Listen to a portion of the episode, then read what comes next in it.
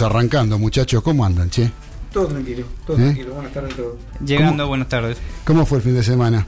¿Todo bien? Muy, muy bien, gracias a Dios, todo tranquilo. ¿Sí? Muy bien. Eh, apenado por algunas cosas, qué sé yo, pero todo bien. Apenado. Sí, apenado. ¿De qué apenado? No, no, ¿O se puede contar? No sé. No, sí, cosas que suceden, accidentes de tránsito, todas esas cosas. Ah, que nos ajá. preocupan y siguen existiendo y siguen pasando. Y... Ah, sí, con los micros, todas esas cosas. Exactamente. Una locura. una Evitable, locura. evitable totalmente. Y como todo, no son accidentes, como siempre decís vos, César. Todo lo- todos eh, son evitables. Son cuestiones que, si se cumplieran las normas, realmente eh, no, no- no ocurrirían. Exactamente. Aparte de todo eso, que, que- que es un porcentaje alto, todo lo que vos decís, este, los micros de doble piso solamente circulan en Argentina y en Perú. Y en Perú. Después están prohibidos en todos los países. Ah, mira Por vos. temas de seguridad, que se amacan. Y este, ya es tiempo, ya es tiempo de que, de que se tome una medida este, en todo sentido, ¿no? Entre los controles y este tipo de, de- de micros que estén circulando. La verdad que tiene, pero sacar a todos de. Ya tendrían que empezar a renovarse con micros que no fueran de doble cuatro, piso, ¿no? Claro, con cuatro ejes, sí señor. Claro. Así. Y bueno. Porque Así- ahora nos toca un poco a todos porque fueron chicos, pero la verdad que no es la primera vez que sucede así. No. No, no, para nada, para nada, para nada. Así que bueno, ya vieron que tenemos chat, ¿no? Ahora en la, en la página de la radio. Sí, sí, sí. ¿Eh? Después les explicamos cómo se escribe en el chat. Va, porque cómo se escribe, fácil. Con la, con la máquina, Ah, con la máquina, escribís ahí, ponés. es sencillo, no, no, no es tan difícil. A lo mejor a Dani le costaría, pero Me, cu- me cuesta oír. te cuesta oír. Bueno, sí, está con la oreja esa, mamá mía. Che, no, pero este, nada, les cuento, sí, tenemos un chat ahí. Le cuento, ¿sabes a quién? A Diego, que está escuchando. ¿Sabes lo que me dijo Diego? Me mandó un mensaje. Que es el primer programa de radio. Recién encendió la radio para escucharnos a nosotros después del 23 de noviembre. De hace nueve días que no. no. Nada, ni televisión, ni radio, nada. Está aislado después de que perdió River. Mirá vos. Mirá vos, As- Así que imagínate cómo está pobre gordo. Qué fuerte, ¿eh? Sí, sí, sí. Che, pero vos sabés que, bueno, tenemos el chat, les decía. Lo encuentran en el ángulo inferior derecho de la pantalla. Encuentran un simbolito naranja, sí, como el de WhatsApp, parecido así, pero color naranja. Hacen clic ahí, abren, ponen el. Hacen clic, se abre el chat, ponen el nombre y ahí pueden mandar el mensaje que gusten, que nosotros con todo placer lo vamos a leer. Como diría Horacio en el ángulo inferior de su pantalla a la derecha, señor. Señora. Así que bueno, este, muchachos, saben que tenemos un programa especial hoy, ¿no? Tenemos invitados acá en el estudio, tenemos un llamado telefónico para hacer en un ratito. Así que, ¿qué te parece si vamos largando con, el- con- ya con el programa? Porque si no nos vamos a demorar, no, no, va a alcanzar el tiempo como siempre. Ezequiel me mira con cara de, de ternero degollado de ahí afuera. ¿eh? Parece que no sé qué le pasa. ¿Qué, qué pasa, Ezequiel? tiene que entrar. Tiene que entrar, quiere entrar, él quiere entrar, él quiere entrar. Se piensa que es la bombonera esto. No. Así que bueno, ¿qué te parece, Liana, si arrancamos con el programa? Dale.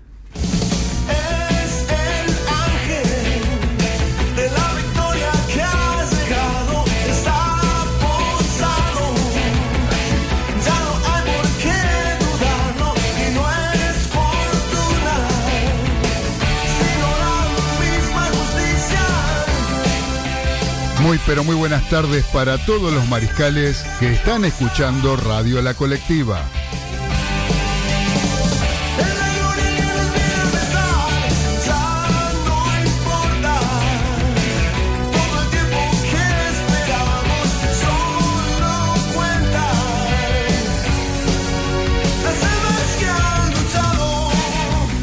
Les damos la bienvenida a una nueva emisión de Los Delirios del Mariscal, un espacio donde encontrarán la mejor opinión del acontecer deportivo y todo el rock argentino.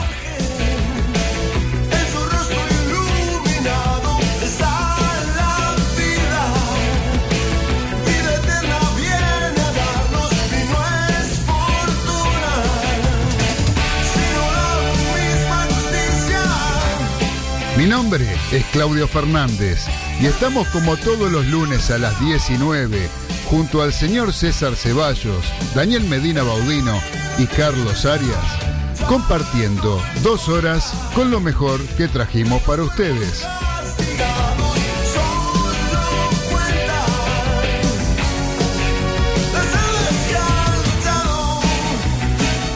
Siempre a través de Radio La Colectiva, FM 102.5, transmitiendo desde el barrio de La Paternal, Ciudad Autónoma de Buenos Aires, ciudad capital de la República Argentina.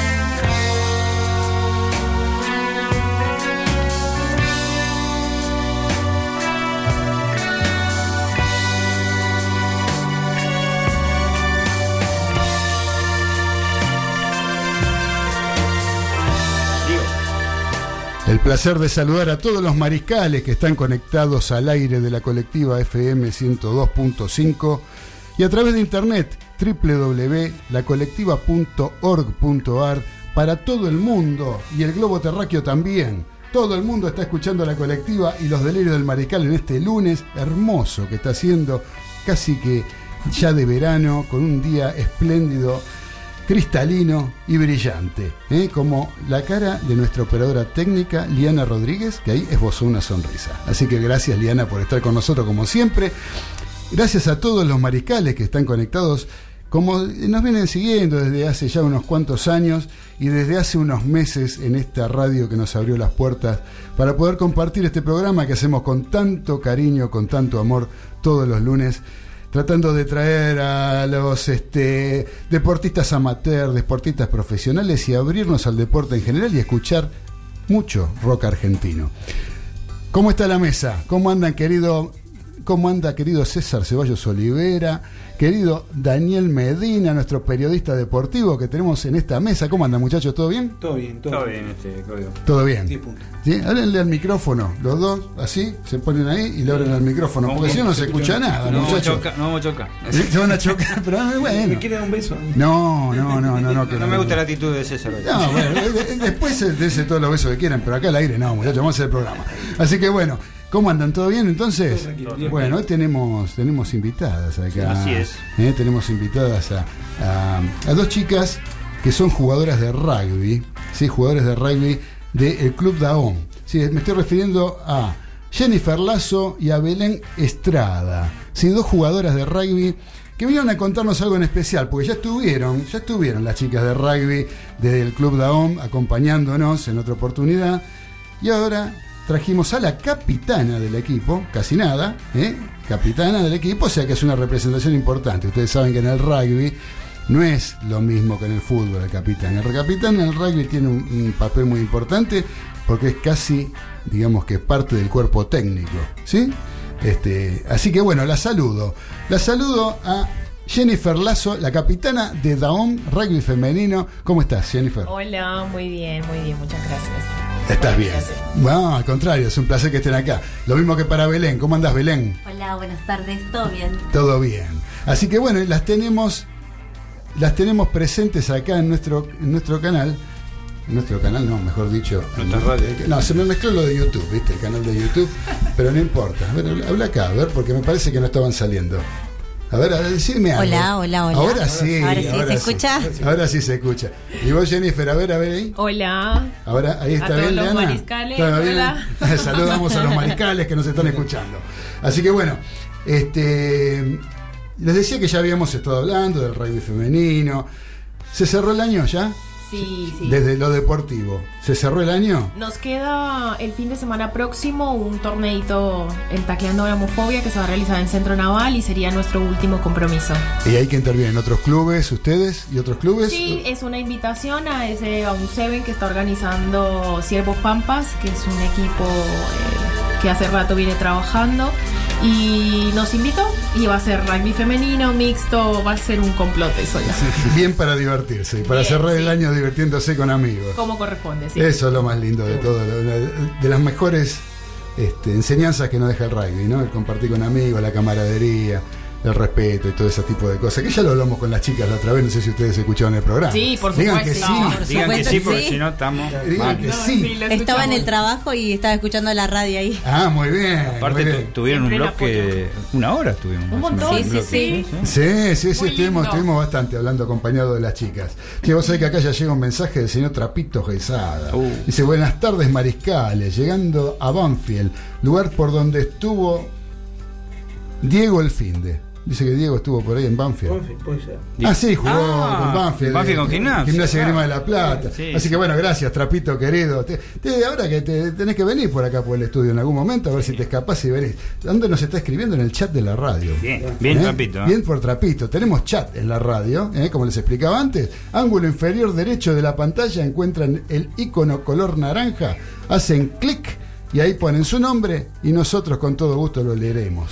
Así que bueno, aparte de las eh, de los medios de comunicación que tenemos tradicionales, como es el Facebook, Instagram, nuestras redes sociales, llamado Delirios del Mariscal. y también eh, un número de celular que es el 11 49 47 9846.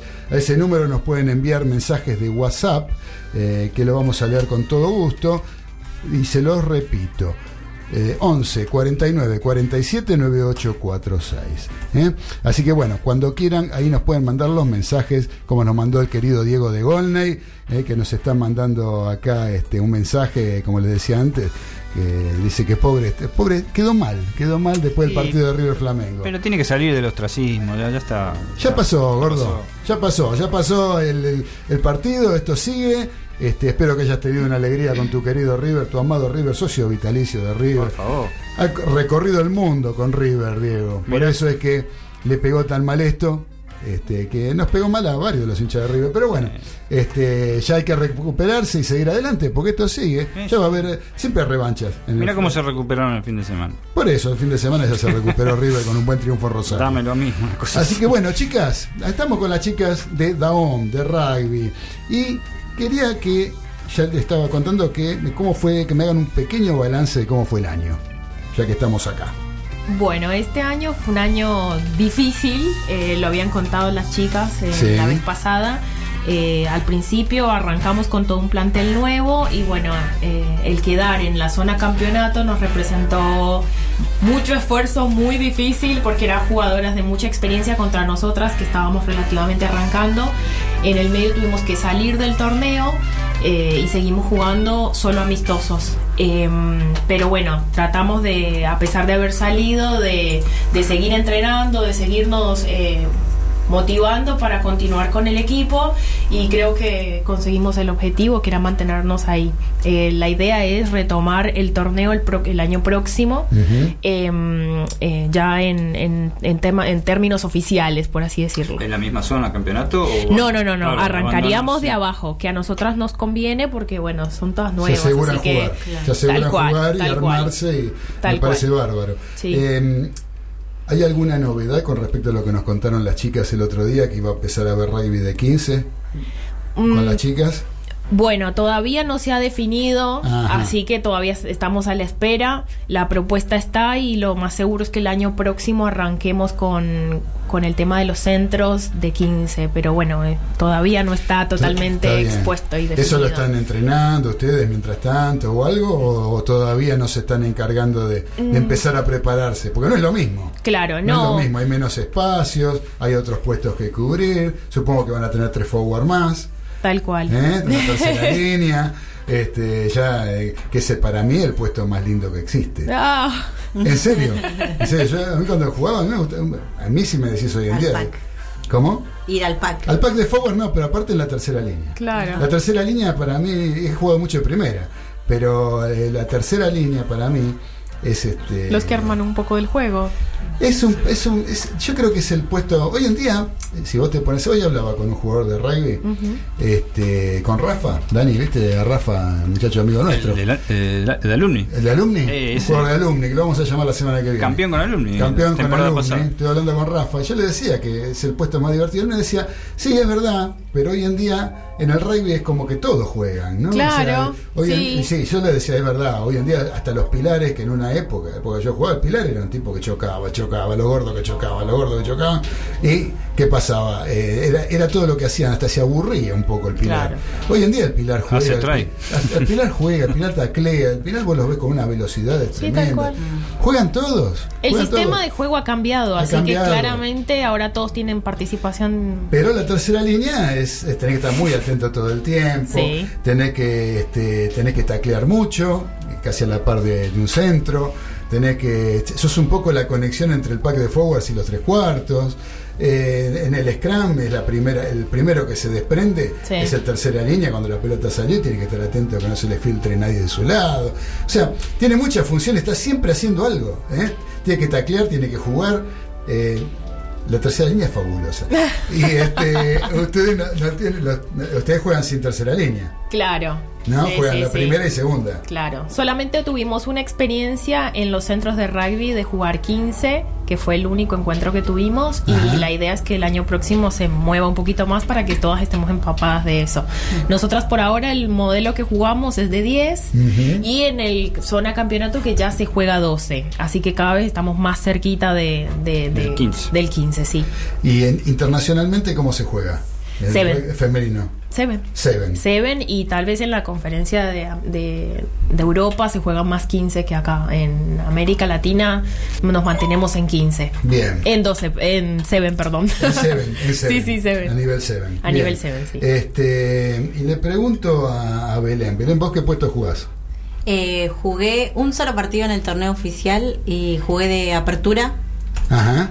Y después en el torneo que tuvimos hace poquito de Seven jugué de hooker.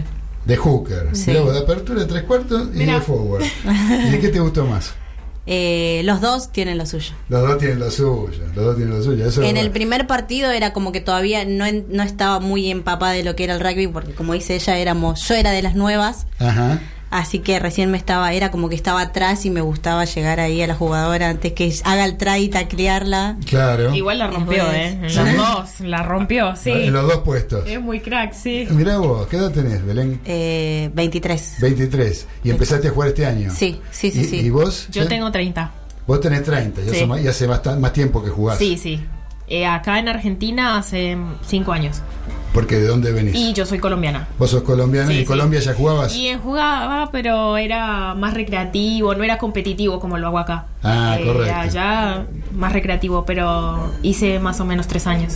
Ah, bien, bien, Sí. pero ya tenías una noción de lo que es el contacto y todo. Sí, ¿no? sí, Porque totalmente. hace- a lo mejor es de las cosas que más cuesta en el rugby, ¿no? Acostumbrarte a, a tener el contacto físico con el rival, con el compañero, con todos, ¿no? Tal cual. Perder Así el miedo al contacto, sí, es lo más Exactamente. importante. Exactamente. Eh, vos sabés que tenemos, nos están escuchando desde Estados Unidos. Como ¿Eh? Nos como están siempre. escuchando sí, desde Long Island, el señor Robert de Long Island, que nos dice, buenas tardes mariscales, saludos desde una fría y nevada Long Island.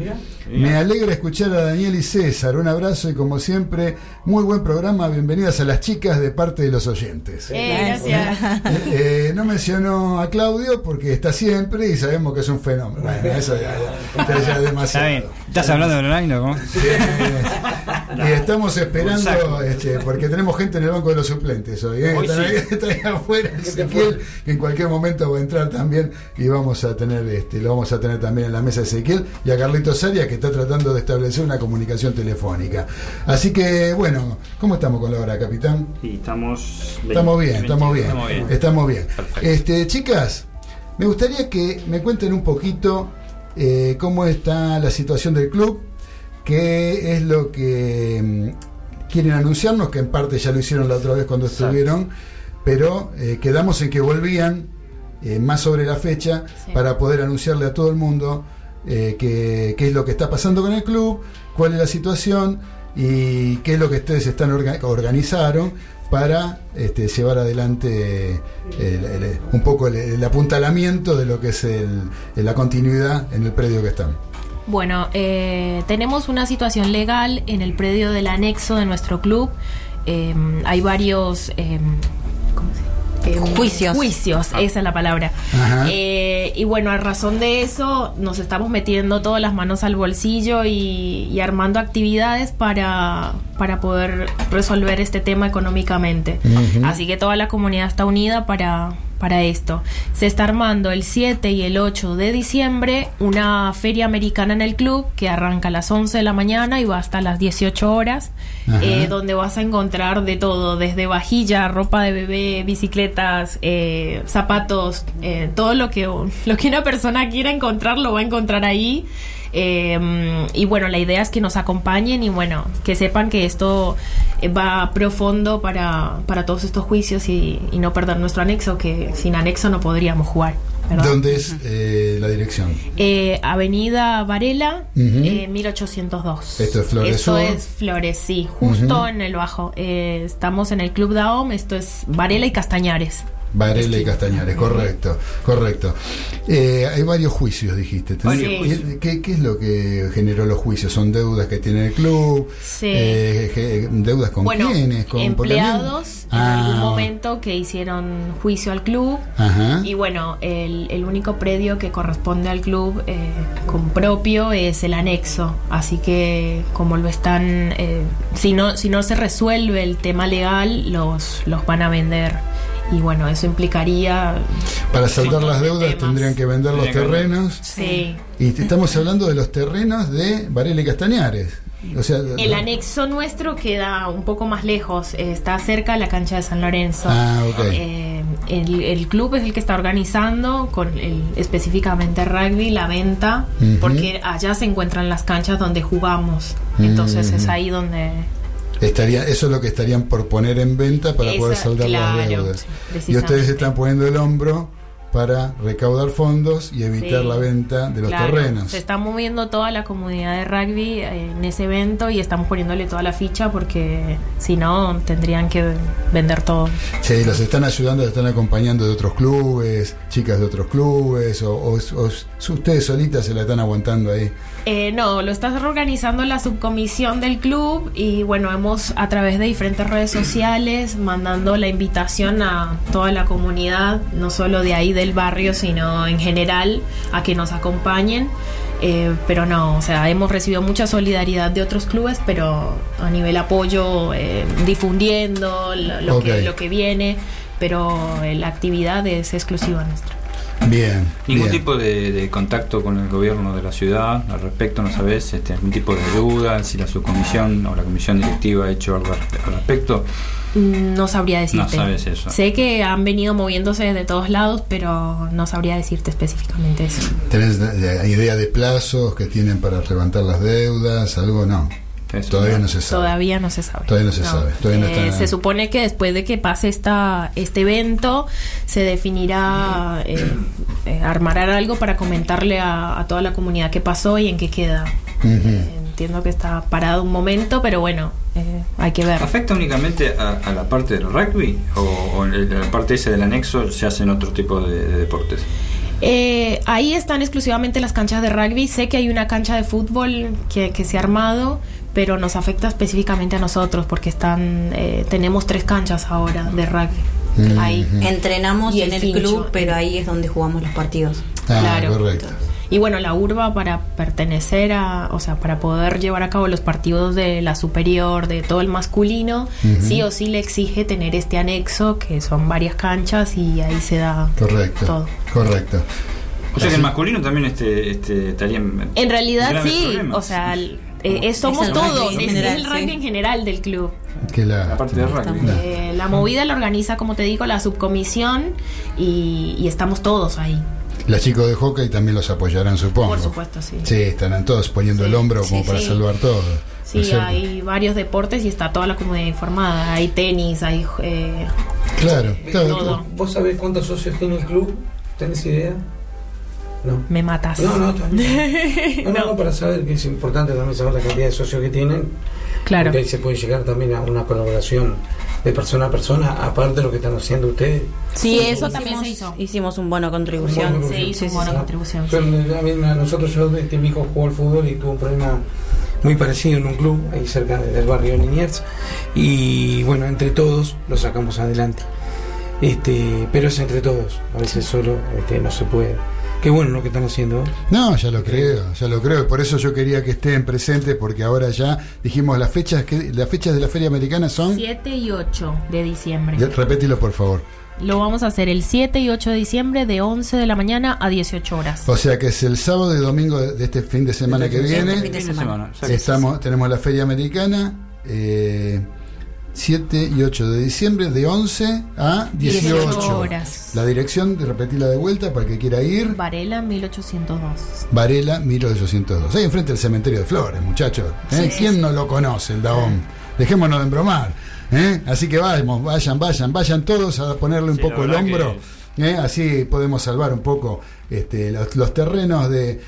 De eh, uno de los problemas que ha tenido este, los, los, los clubes en general, un club de un montón de años como Daón, es un club que tiene. ¿Cuántos años tiene Daum? Ya tiene. Debe tener 80 años, debe tener, tranquilamente. 1923. Y más también. 1920 o 23 es. Por eso, más de, más de 80 años.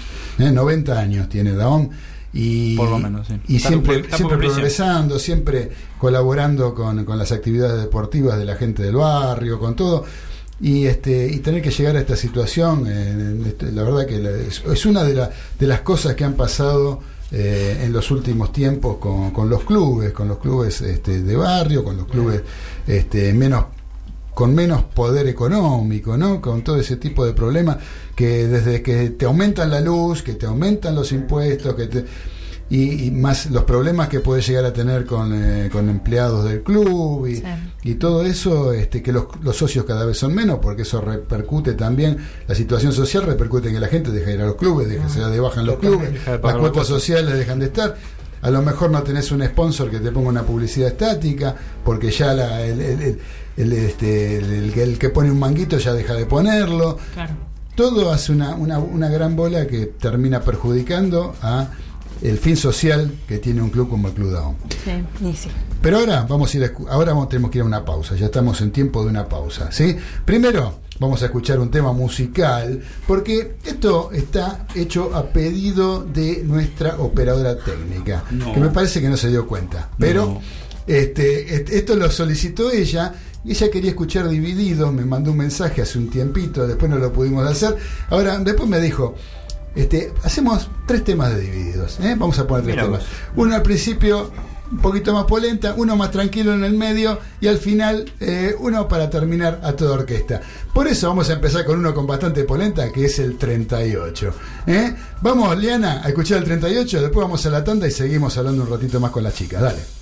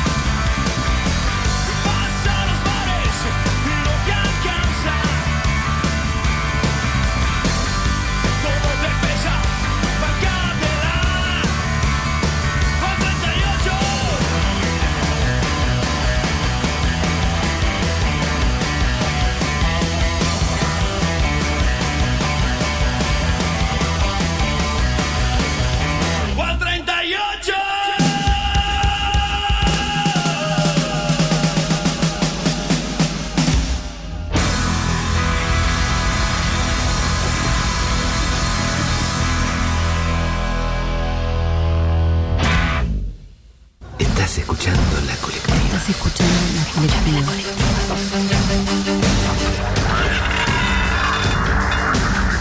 Allí donde se construye el reino de la mentira, ninguna verdad se dice en voz alta. En voz alta se emiten palabras truncadas, que se burlan de los discursos, porque rige la prohibición tácita de hablar. Donde los fuertes ganan, las palabras engañan. A donde lleguemos, para quien quiere escucharnos. La colectiva. Construcción participativa. Comunicación alterativa.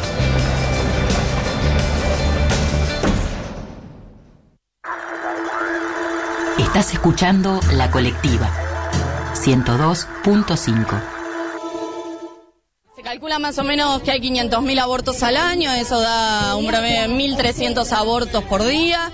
Son números relativos porque al ser una práctica ilegal no hay registros, pero sí ese número que elaboramos de 500.000 es un número que toma el Ministerio de Salud y se elaboraba a partir de las estadísticas por egresos, por complicaciones de mujeres, por complicaciones de abortos, ¿no? La Colectiva, en situación de lucha por una ley de aborto legal, seguro y gratuito para todos.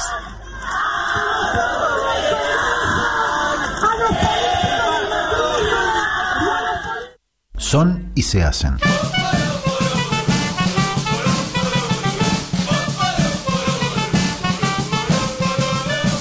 Un programa de radio que bien podría durar todo el fin de semana. Pero lo hacemos solo los sábados de 10 a 13, cuidando tu salud mental.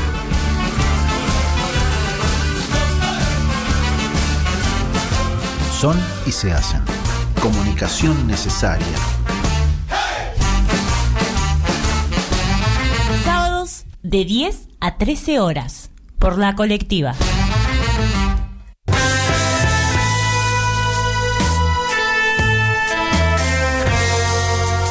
Los delirios del mariscal a través de Radio La Colectiva FM 102.5.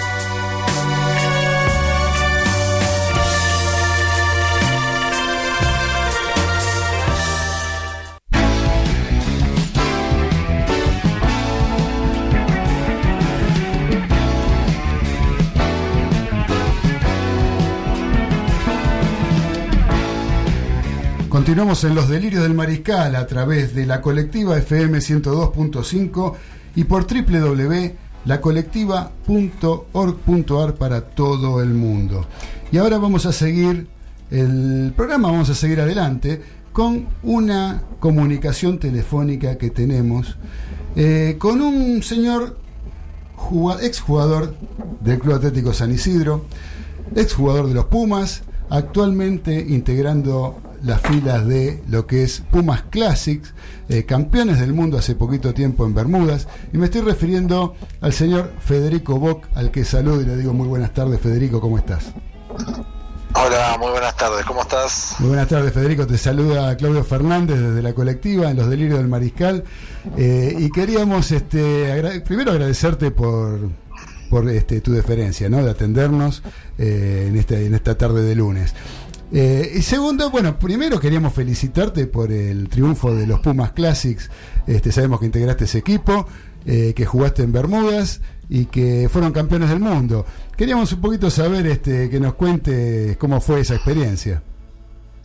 Bueno, pero primero de todo, déjame aclarar una cosa antes que sigamos. Sí. Yo fui partícipe en verdad de lo que era en su momento Argentina A. Nunca llegué a jugar en el plantel oficial de los Pumas. Ajá. Eso creo que es algo que, que hay que aclarar porque, bueno, hay gente que, que, que ha, que ha vestido la camiseta celeste y blanca representando el país. A mí me tocó una, una Argentina A por allá por el año 2001.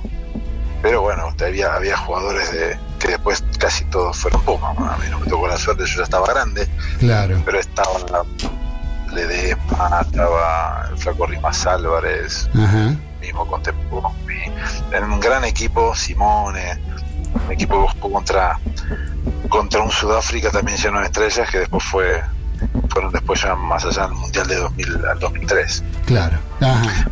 Argentina, bueno, pero evidentemente fue un gran equipo y no sé si te tocó en- eh, jugar en algún torneo, en algún sudamericano, en algún, este, no sé, si No, me tocó ahí, ese fue el partido, de- después sí te entré con, digamos, y, y jugué con, con los seleccionados de Buenos Aires, pero yo como te digo, a mí me, me tocó de grande un poco el tema de, de empezar a, a estar este en seleccionados, entonces bueno, de alguna manera eh, yo empecé a, lo- a los 28 años a jugar en los seleccionados, entonces bueno, vos sabés que una persona con, con ya esa edad no tiene mucha proyección a, a nivel mundial, pero bueno, fue muy lindo, fue muy divertido, la verdad que la pasé muy bien. Seguramente. Por suerte, a partir del 2004 me, me empezaron a llamar los Pumas Clásica a participar de este evento mundial anual que se hace en, en la isla de Bermuda.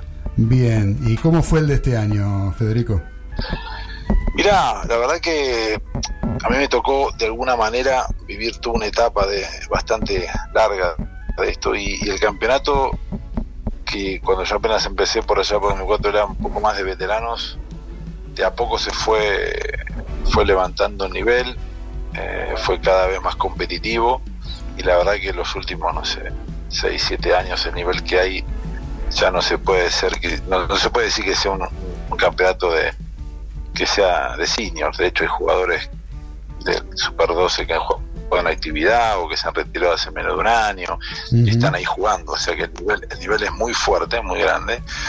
Y bueno, cada uno lleva, lleva equipos y muy buenos equipos, jugadores, figuras de, de todos nosotros nos llevamos a, al, a Flaco Farías, a, a, Manu Caniza, a Feder Amburú, Tiesi, o sea, Ujú. llevamos un equipo bien, bien competitivo porque del otro lado tenés las mismas estrellas que también te quieren ganar. ¿no? Claro, muchachos que hasta no hace mucho estuvieron jugando oficialmente, digamos, ¿no? Colorado Tiesi. Sí, sí, sí. Son- son Sí, muchachos- no, jugadores muy y aparte se mantienen estuvieron de repente dejaron los Pumas pero después siguieron en actividad en sus clubes.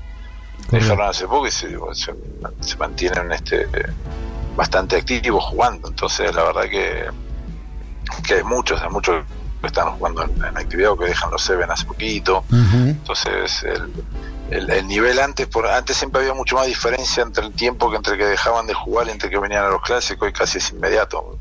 Hay muchos que se ha, ha levantado el nivel y, y es un lugar muy lindo además es una muy linda gira eh, y, y lo, lo bueno que tiene es que bueno todo ese tipo de gente es muy competitiva eso hay que reconocer les gusta les gusta jugar rugby del bueno Claro. del otro entonces lo que antes podía ser una gira simplemente recreacional fue transformándose en una, una, una gira para ir a competir Fue competitiva. Y es lo que soy. claro.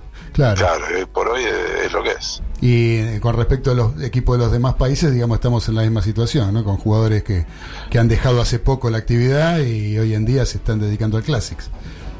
sí sí sí efectivamente O sea que bueno, que el mérito, el mérito es importantísimo, el de ustedes haber sido campeón del mundo. no es Y aparte Sí, en varias ocasiones. partido poner una final, una final contra Sudáfrica que fue durísima, para tener una idea, el primer, primer tiempo terminó 3-0 Eh, abajo, íbamos perdiendo 3-0 y se ganó 16-6, pero que fue eh, a chitiza todo el partido, no podíamos romper ninguno de los dos las defensas, hasta que al final, bueno, vino uno- una jugada que, que logramos quebrar y caernos en el gol, pero la realidad es que, que los partidos este, son, son bien duros, bien físicos, eh, y, y- y ahí tenés que saber tenés que saber jugar. Lo lindo de todo eso es que los chicos que van, la verdad que es un lujo jugar con ellos, la juegan muy bien, todos, te- entonces todo simple, haces una jugada y sale bien, Claro. vas a la arena a practicar y todo sale bien, es es un lujo. Es- Está buenísimo. toca.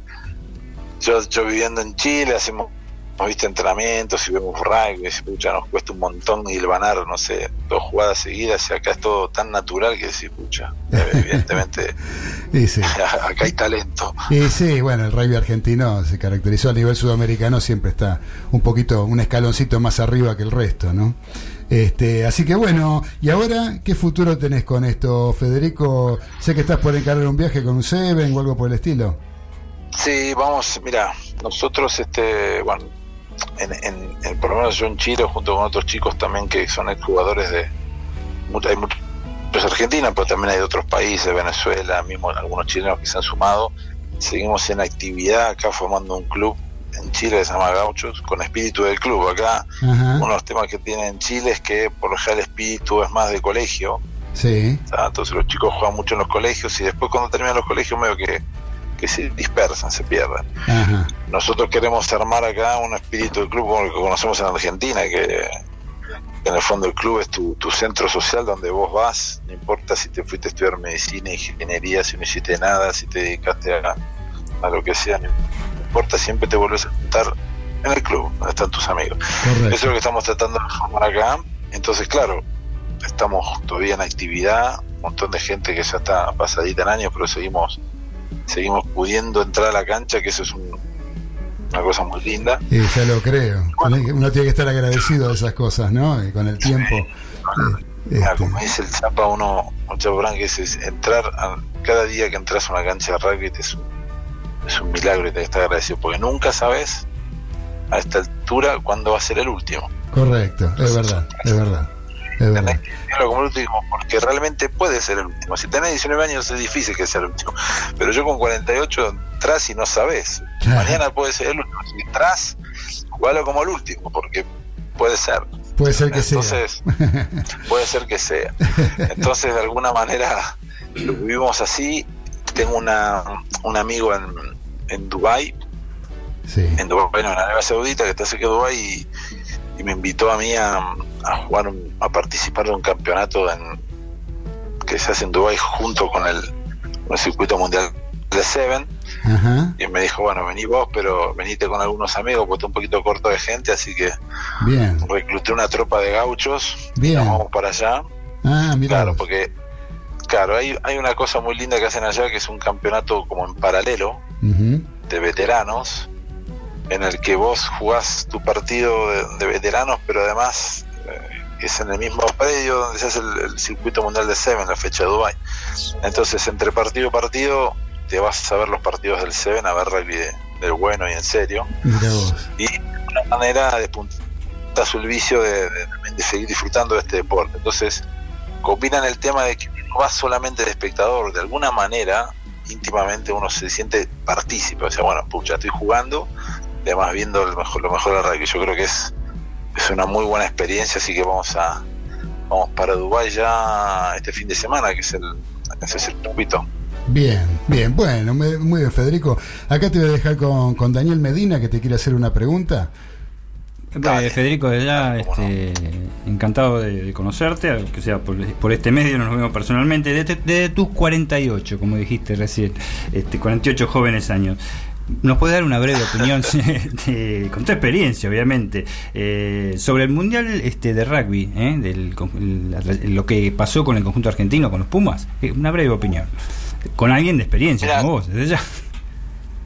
Yo creo, mira, eh, si- si- no no hay mucho que reprochar a, lo- a- a los temas. Yo creo que la- el problema lo tuvimos nosotros, le pusimos demasiada expectativa Puede ser, porque entendimos de alguna manera que lo que estaban haciendo los jaguares en, en un campeonato de clubes, por el fondo era un campeonato de clubes, era replicable en, un, en 100% en un campeonato de seleccionado donde van los mejores de todos sus grupos y que, que íbamos- nos iba a ir tan bien o como, como nos, iba, no, no fue en ese campeonato y no es lo mismo Claro. no es lo mismo, ni, ni, ni- ni siquiera cerca.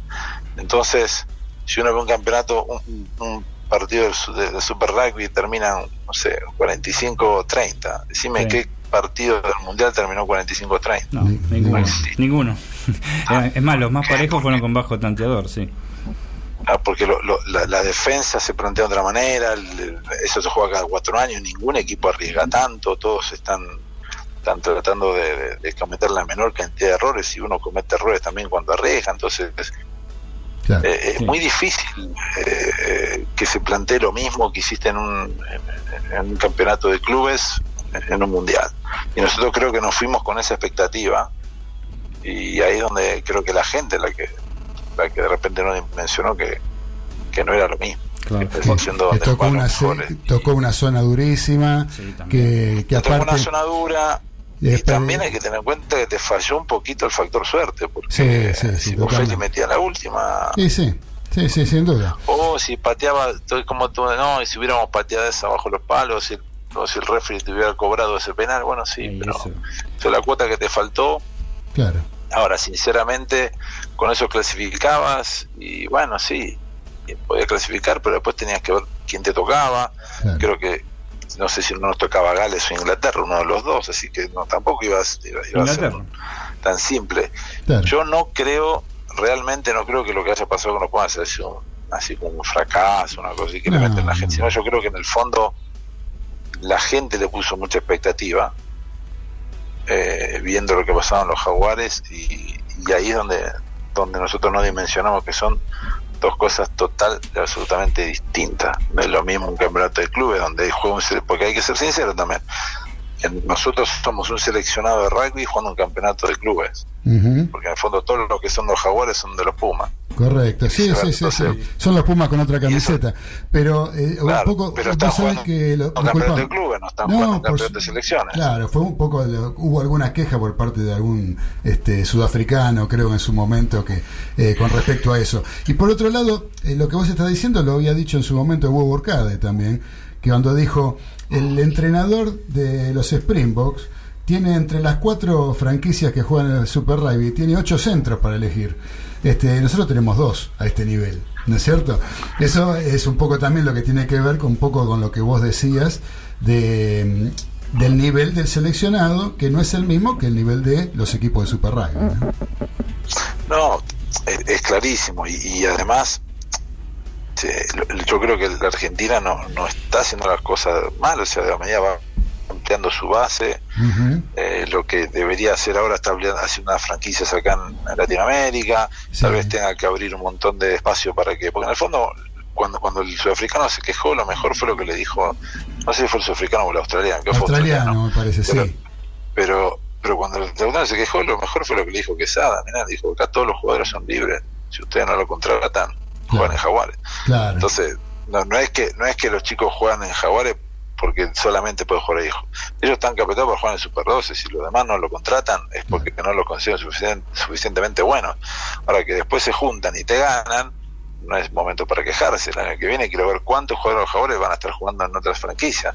Entonces, si no hay ninguno, bueno, flaco, no te quejes. Seguro. Porque si vos te seguro. quejas Ah. de que juegan todos juntos, bueno, ¿qué cree que hagan? Si, no, lo- si los demás no lo contratan. Entonces, bueno, pero igual yo creo que, que algunos hay jugadores con potencial de repente que son segunda línea, tal vez tenga segunda línea, digamos, de, de- de que no tienen lugar en los jugadores, de- deberán ir a jugar a, a ver si se pueden colocar en otra franquicia para que tengan competencia. Porque en el fondo lo único que te hace crecer acá es la competencia. Claro. Eh, eso es así. Sin duda, la competencia al más alto nivel es lo que te va dando la. La, la- la- Claro, por supuesto. Te va creciendo, Yo, vas por eso creciendo digo, yo como creo jugador, que- ¿no? Digo, el partido que jugó Argentina contra, contra Inglaterra, hasta que no echaron a, a Vanini, no, no- no había de repente un dominador clave o tenías ciertas expectativas. Después ya no, 14 contra 15 a ese nivel, se Sí. todo. No, ya, ya, ya no. Y con tanto tiempo encima, ¿no? Porque fue en un primer tiempo, fue. O sea, tanto Claro, tiempo por, por jugarse todavía por delante, fue fue ya, ya, ya fue una lucha desigual. Efectivamente, yo creo que en el fondo la, la Argentina va por un camino, ¿no? nos pasa que a veces nos, nos ponemos ansiosos, nos apuramos demasiado y queremos que todo sea sea rápido y los resultados exititas arriba de la mesa y bueno, en el fondo lo que tenemos que lograr es una base sustentable en el tiempo, porque eh, eso es lo que uno pretende, que el rugby sea competitivo. Vos en Nueva Zelanda, por por más que no le fue bien en este mundial, sabés que para el próximo candidato va a ser eh, va a ser para el próximo mundial va a ser candidato de vuelta. Siempre son Nosotros candidatos. Por eso, pero ¿por qué siempre son candidatos? Porque siempre tienen su base y su gente y su estructura para, para llevar a los mejores ahí arriba. Lo mismo que las potencias. Nosotros tenemos de repente, nos quedamos con el 2003 o el 2007, sí, está bien, pero de repente eso fueron camadas, eh, cosas que se alinearon a los planetas, lo que- pero bueno, necesitas algo más consistente para decir, bueno, Argentina de ahora en más es, es un equipo que va a dar batalla y va a competir a los mundiales, no a participar Claro. va a ir a competir. Seguro. Entonces, te van a echar para el candidato de acá en más para todos los mundiales. Eso es lo que tiene que. El objetivo que entiendo tiene tiene todo lo que están haciendo en el rugby argentino. Bien, Federico, acá Carlitos, te hacemos una más, que Carlitos Arias te quiere preguntar algo y no te molestamos más. Fede, ¿qué opinas de la inclusión de jugadores extranjeros en los seleccionados?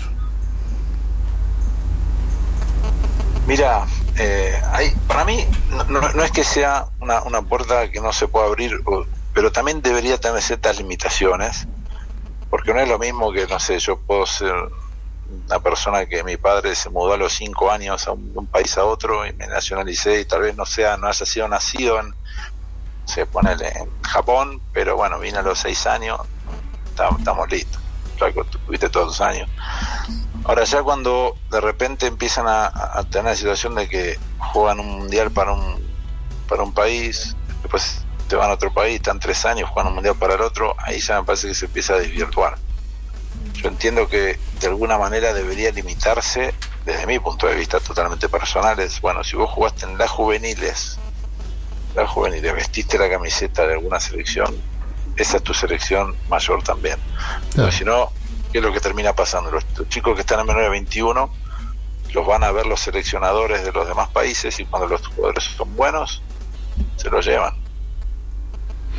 Correcto, un poco poner eh, un poco poner las normas de lo que ocurre con el fútbol, ¿no? Eh, Una vez que vestiste una camiseta ya no puedes vestirlo de otro país. Antes se podía, después cambió con el tiempo eso.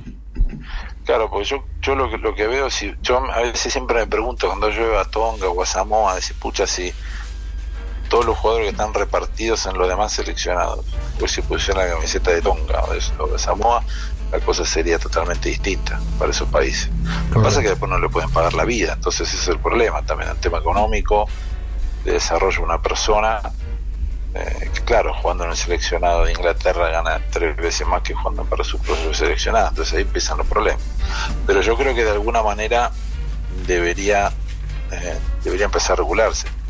Hoy por hoy no pasa nada porque el país de alguna manera que, que, que tiene más extranjeros o que se nota más es ponerle Japón y hasta ahora ninguna ningún seleccionado se quedó afuera con, un- con uno de estos equipos que tiene todos extranjeros comprados. Claro. Yo no sé qué hubiera pasado si de repente Sudáfrica se queda fuera con un Japón o una Australia. Yo no sé qué hubiera sucedido en ese momento. Yo creo que ahí se, ahí se hubiera armado. Ahí la cosa hubiera cambiado. No pasa sí. nada. Claro, bueno, no pasa nada porque hasta hasta ahora no afectaron a los más grandes. Pero yo creo que si un día de estos, uno de estos equipos con el, no sé, 30, 40% de jugadores extranjeros deja fuera un seleccionado como Sudáfrica que tiene un solo extranjero. Claro. Escucha, yo no sé, no sé qué, hubiera- no, qué hubiera pasado. ¿no? Bueno, Ahora, esperemos que la cosa se encamine y que sea justo como para todos, como para los equipos como los Pumas, que son todos nativos del país, ¿no? que son todos argentinos. Este, no, está- no se están importando ningún jugador de ningún lado, como hay tantos, ¿no? Hasta los mismos, hasta Inglaterra. Hoy en día todos tienen algún, algún extranjero tienen todos, ¿no? Pero bueno, Federico. las sí. reglas están dadas de esa manera. O sea, Claro. nada, nadie está, nadie está haciendo nada de Nadie- alguna manera. no, nadie hace trampa. Nadie-. Claro. Pasa que hay que, claro, hay que acomodar la cosa para que la cosa no sea tan, tan para mí desproporcionada. Vos no podés tener, o sea, sí podés tenerlo porque te lo permite, pero debería tener cierto nacionalismo, decir, bueno, o sea, es que los jugadores de- que yo tengo son eh, les enseñé a jugar el rugby en mi país, no aprenden en otro lado me los traje. Claro, Entonces, mi correcto. nivel es lo que yo les enseñé a la gente en mi país. Correcto. juega este pibe, porque yo lo, lo crié, le enseñé, lo, no sé. Un poco de eso de- lo que yo entiendo que debería haber. Si no, no sos una potencia de nada en el deporte, sino que sos una, una especie de franquicia. Claro, exacto, exactamente. Así que bueno, Federico, no te molestamos más, te agradecemos muchísimo por la comunicación, por la deferencia de habernos atendido. Te deseamos lo mejor en este viaje que, que se te presenta para el próximo fin de semana con el Seven. Este, y agradecerte muchísimo por la por haber estado acompañándonos en los delirios del mariscal. Dale, listo. Muchísimas gracias, muchachos. Mucha, mucha suerte en lo que queda del año. ¿tá? Disfruten diciembre. Lindo, lindo, lindo mes. Ya lo Y creo. bueno, esperemos que un gran 2020 para todos. Lo mismo para vos y para todos tus seres queridos. Un abrazo grande. Hasta luego. Chao, Fede. Chao. Así que bueno, fue la palabra de Federico Bock, ex jugador del Club Atlético San Isidro, jugador de Argentina A, no jugador de los Pumas, yo no. lo tenía que haber jugado en los Pumas, pero no, fue jugador de Argentina A, Argentina A, igual la celeste y blanca la tuvo puesta. Evidentemente. ¿eh? Y este, la verdad que fue un placer haber eh, hablado con, con Federico. Fede la tiene clarísima. Un gusto. Este, muchachos, hay que hay, men- hay mensajes acá, nos escribe Mónica de Balvanera en el chat de la radio, nos dice, hola chicos, buenas noches. Eh, hace ya que los hace ya no acá los estoy escuchando está saliendo muy lindo el programa saludos para todos. Bueno muchas gracias querida Moni te mandamos un beso grande. Después tengo uno de audio acá para para porque este este es de la reina madre. Ah. y no lo quiero dejar de pasar porque si no después sí. se, después se me enoja. Y no, el programa Va- por vamos a escuchar este audio que nos está mandando la querida Beba de Flores Hola Claudio, recién empiezo a escucharte, pero parece que está muy lindo el programa. Les deseo lo mejor para hoy. Un beso grande, mi amor. Chao. Muchas gracias, querida Beba. Te mandamos un beso desde la colectiva FM 102.5. Nos- Chicas, ¿se quedan un cachito más o se tienen que ir? Nos quedamos, nos quedamos. ¿Se quedan un ratito? Bueno, bueno, así hablamos un poquito más de rugby, si es que tienen ganas. Por lo pronto, vamos a escuchar el segundo tema que tenemos preparado para escuchar, a pedido de nuestra querida operadora técnica Liana, que nos pidió Divididos. Así que vamos a escuchar el tema sábado ¿eh? de Divididos, Liana, y después vamos con la tanda y seguimos adelante con el programa. Dale.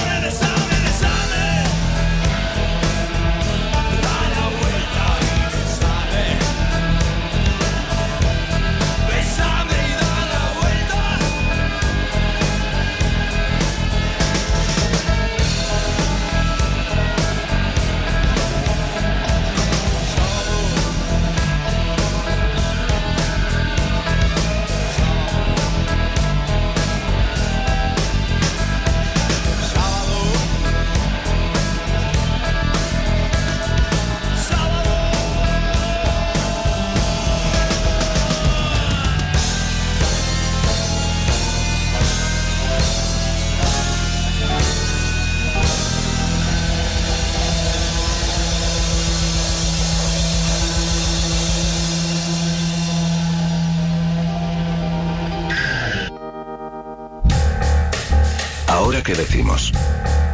Ahora que gritamos. Ahora que quebramos un silencio, de todos los silencios, Pois paz sem voz, paz sem voz, não é paz, é medo. la colectiva. La paz sin voz no es paz.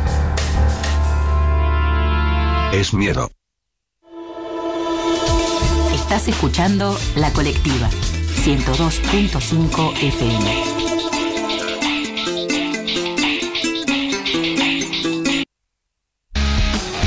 Hola, somos Eléctrico Nogal y vamos a estar tocando el 6 de diciembre en el Jardín de los Presentes en Caballito. Tramas, una audición de conversaciones. Todos los domingos a las 8 de la noche en la colectiva radio.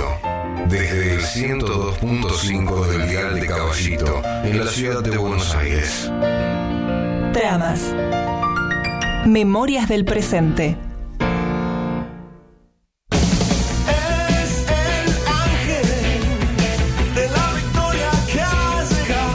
Escuchás los lunes a las 19? Esto Aún con Messi pudo haber alguna preocupación mejor de ataque. La Argentina filtró dos, tres pelotas en el primer tiempo. o esto. Hola, ¿qué tal amigos? Tengan todos ustedes muy, pero muy buenas tardes. ¿Cómo les va? ¿Cómo andan? ¿Bien? Gustavo, ¿cómo andas? ¿Todo bien? Bien, bien. ¿Vos querés contar con la mejor opinión del acontecer deportivo y todo el rock argentino? Entonces prendete a los delirios del mariscal por la colectiva FM 102.5. No me digas que no te lo avisé.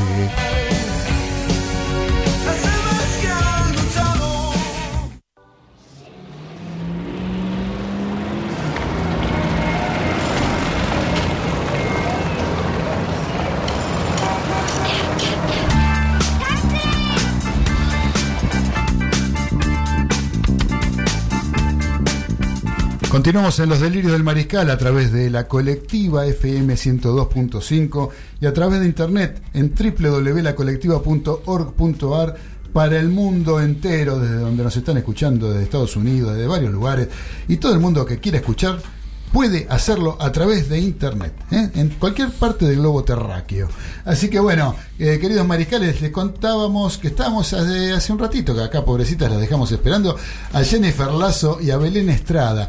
Jennifer es la capitana del equipo de rugby femenino del Club Daom, ¿sí? un club que está con algunos problemas económicos y por eso ya vinieron a contarnos un poco de cómo juegan al rugby, de lo que viene, pero más que nada para comentarnos lo que tiene que ver con eh, esta necesidad económica que tiene para que no le rematen el predio, El donde- anexo. El anexo. el anexo, el predio donde ellas juegan al rugby, donde están las canchas de rugby, ellas y los muchachos también, ¿no? Porque la Sí. parte masculina también está afectada. Así que, eh, Jennifer, Belén, cuéntenos un poquito qué es de vuelta para que el que se enganchó recién a los delirios del mariscal sepan qué es lo que ustedes están proponiendo para el próximo fin de semana. Bueno, todo el plantel de rugby del Club Daom está organizando el 7 y 8 de diciembre eh, una feria americana para reunir fondos para salvar el anexo, que es nuestro predio donde precisamente jugamos. Eh, la invitación es a que nos acompañen, a que estén ahí eh, por juicios que se han realizado algunos em- empleados del, del- del club. Eh, bueno, nos vemos ahora gatas y tenemos que eh, encontrar solución. Así que desde la comisión del, del club se está organizando esta feria que se va a realizar el 7 y 8 de diciembre en el predio del club, que sería Varela 1802, esquina Castañares. Ahí los esperamos desde las 11 de la mañana hasta las 18 horas. Perfecto, Sí. perfecto. ¿Qué más nos querés contar, Jennifer? Les quiero contar que somos el plantel femenino en el que estamos acá, eh, que nosotros entrenamos miércoles y viernes de 8 a 10 de la noche, que estamos desde todas nuestras redes sociales, Down Rugby Femenino, en Facebook, en Instagram, en Twitter, nos pueden encontrar. Eh, y, y si no es en nuestro club, en cualquier club que realice rugby van a poder encontrar siempre un equipo que las acoja. Así que todas las chicas que quieran practicar, obviamente quiero que vengan al club porque Lógico. es nuestro espacio, pero si no, que se tomen el tiempo de conocer este lindo deporte que a nosotras nos encanta y nos genera eh, un espacio diferente de, de- de, de- de, eh, camaradería, de, de amistad, de, todos los valores lindos que tiene este deporte. Así que estamos contentas de, de estar acá hoy. Muchas gracias por la invitación. No, al Eh, contrario, los, los agradecidos somos nosotros. Y aparte, con respecto a lo que dijiste recién, de que las chicas que quieran jugar, ¿hay algún límite de edad? Las chicas están, digamos, son...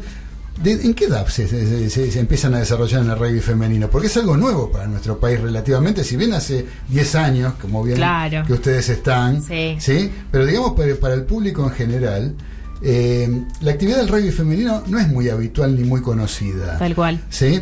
Entonces, si hay alguna chica que se le dice, no, yo ya tengo 25 años, ya no puedo jugar, ¿vos qué le podés decir? Nada, que se animen. Acá tenemos desde, no precisamente en nuestro plantel, pero, pero eh, hay juveniles ahora, hay infantiles ahora que están Bien. empezando bien desde chiquititos y es un deporte que tiene que empezar desde abajo. Así que la invitación es desde las más chiquititas hasta las más grandes pueden hacer. Eh, yo en este momento tengo 30 años y juego, pero también hay chicas de 8 que están en escuelita. Eh, en otros clubes. En este momento nosotras tenemos plantel superior, pero desde los 16 años en nuestro club pueden ingresar. eh, y bueno, límite no hay, la verdad que tenemos hasta 38, 40 y de todo. Claro, eh, ¿cómo se llamaba la chica que vino? Su capitana. María Fernanda. María Fernanda, Mafe. Mafe, Mafe. Mafe. Sí. Mafe tiene treinta y tantos. 38, sí. 38, por eso. Y tiene un espíritu de 15, así que nada. Este es un deporte que acoge a todo el mundo. Por ¿no? eso. Como No Un deporte hay súper límite. Como era todo el marido que perdió Ingla- Inglaterra la final. Ya, eh, bueno. John, sí. John, John se- es Estaba el entrenador triste. de ustedes. Claro, Sí. no es para menos. Claro, Y el aparte, entrenador. ella eh, recién este Belén dijo algo, es súper inclusivo. Sí. Y eso sea tanto sean varones como en mujeres, eh, yo creo que es lo mismo. O sea, yo conozco más de varones porque es lo que jugué en su momento. Pero vos dijiste súper inclusivo. Mucha gente piensa que no, que el rugby es elitista, que el rugby... No, el rugby es inclusivo. El rugby juegan todos. El rugby hay puesto para todos. El rugby juega el flaco, juega el gordo, juega el alto, juega el petizo. Todos pueden jugar, ¿no? Y eso es una de las cosas que tiene bueno porque incluye sobre todo a los chicos, ¿no? Eh, cuando muchas veces hay, hay chicos que se sienten discriminados por alguna condición física cualquiera y se dan cuenta que en el rugby tienen lugar para ellos, ¿no es cierto? Es que eso es lo que descubrí yo. Primero no, no conocía nada, no, no sabía que existía el rugby femenino y después cuando empecé a conocer dije esto, esto es lo puede jugar cualquiera. Pero Correcto. cualquiera, cualquiera del tamaño que seas, de la edad que tengas, Ujú. podés ir y, y destacarte. Destacarte y ir para adelante siempre. Y bueno, seguimos buscando eso, que siga creciendo el rugby femenino. Exactamente, exactamente, que está todo por desarrollarse. en Tal cual, sí. ¿Eh? Está todo por desarrollarse. Todavía hay mucha gente que no lo sabe, que, que no tiene ni idea y que te pregunta, rugby femenino, ¿qué? Claro, eso ¿Qué es lo que yo me pasó?" refería recién. No está muy popularizado. No, no está Sí, ¿Eh? sí. Se considera que es un juego de hombres y punto, como Tal fue cual. durante tantos años. Pero hoy en Sí. día no, hoy en día juegan las chicas y lo bien que lo hacen. Sí. Hay- Y, y lo bien que lo hacen. Tal cual. que lo hacen. Así que chicas, eh, les deseamos todo lo mejor para la feria del fin de semana. Gracias. Eh, que sea con todo el éxito, Toda la onda. Con todo, Sí. todo lo mejor para ustedes, que puedan este, desarrollar todo lo que ustedes quieran, conseguir la mayor cantidad de fondos Por que puedan favor, eh, para favor. salvar el club, eh, para ponerle el hombro a esta institución de tantos años de, de rugby, tantos años en Flores. Yo soy criado en Flores, así que imagínate que el club Daom lo, lo conozco de toda la vida. eh, y este, me- la verdad que me duele mucho que esté pasando una situación como la que está ocurriendo en este momento. Así que todo lo mejor para ustedes, les agradecemos la visita. Gracias. Las esperamos por acá cuando ustedes gusten, saben que este micrófono está abierto para lo que necesiten. Por ¿eh? supuesto. Cualquier Bien, cosa nos llaman, se vienen por acá. Los lunes estamos todos los lunes. Si necesitan difundir alguna cosa, difundir el rugby, lo que ustedes quieran, este micrófono está abierto para ustedes. Muchas, muchas gracias. Y bueno, por la invitación, por el espacio, por la forma en que nos acogieron. Gracias, gracias. No, hay- no hay- no Necesito- tenés nada que agradecer. Necesitamos al técnico. Ahí está, Ajá, ahí, está. Esa es una a John, buena- lo vamos a traer a John. Eh, a muy bien. ¿Eh? Lo vamos a Ok. traer a John. Vamos a ver. Muy bien. Bueno. Chao chicos, gracias. Buena suerte. Chao, chao, suerte. Chao, hasta luego.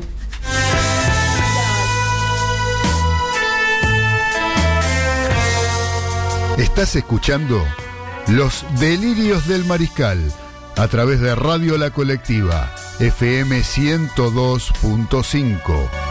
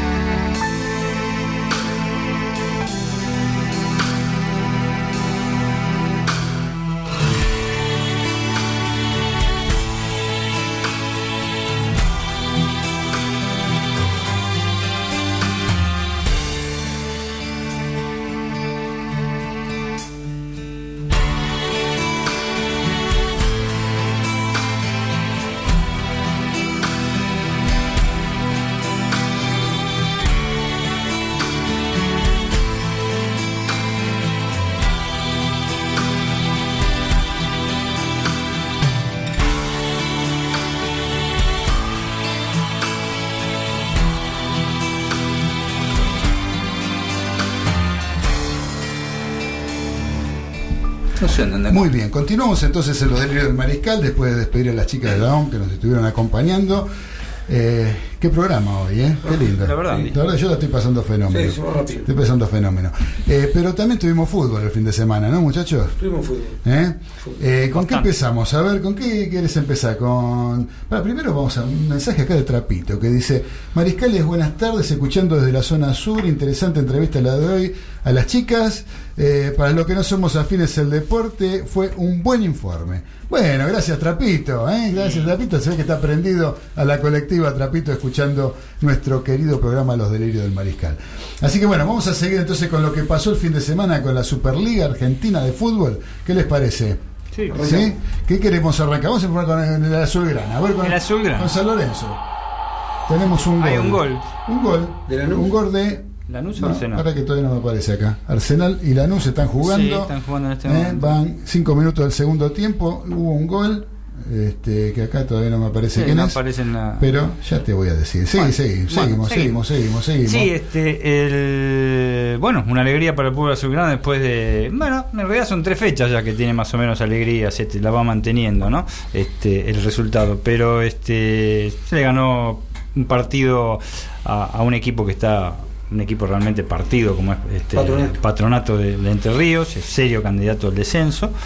Eh, Técnico nuevo, tenía patronato. Sí, es con, un esos- técnico- con ese tipo de problemas. Es ¿no? un técnico interino, ¿eh? El técnico interino. o sea que estaban dos interinos. O sea, está de moda. Todo, en un momento dado, todo el campeonato va a ser técnicos interinos de todos los equipos. Así Este, parece, sí.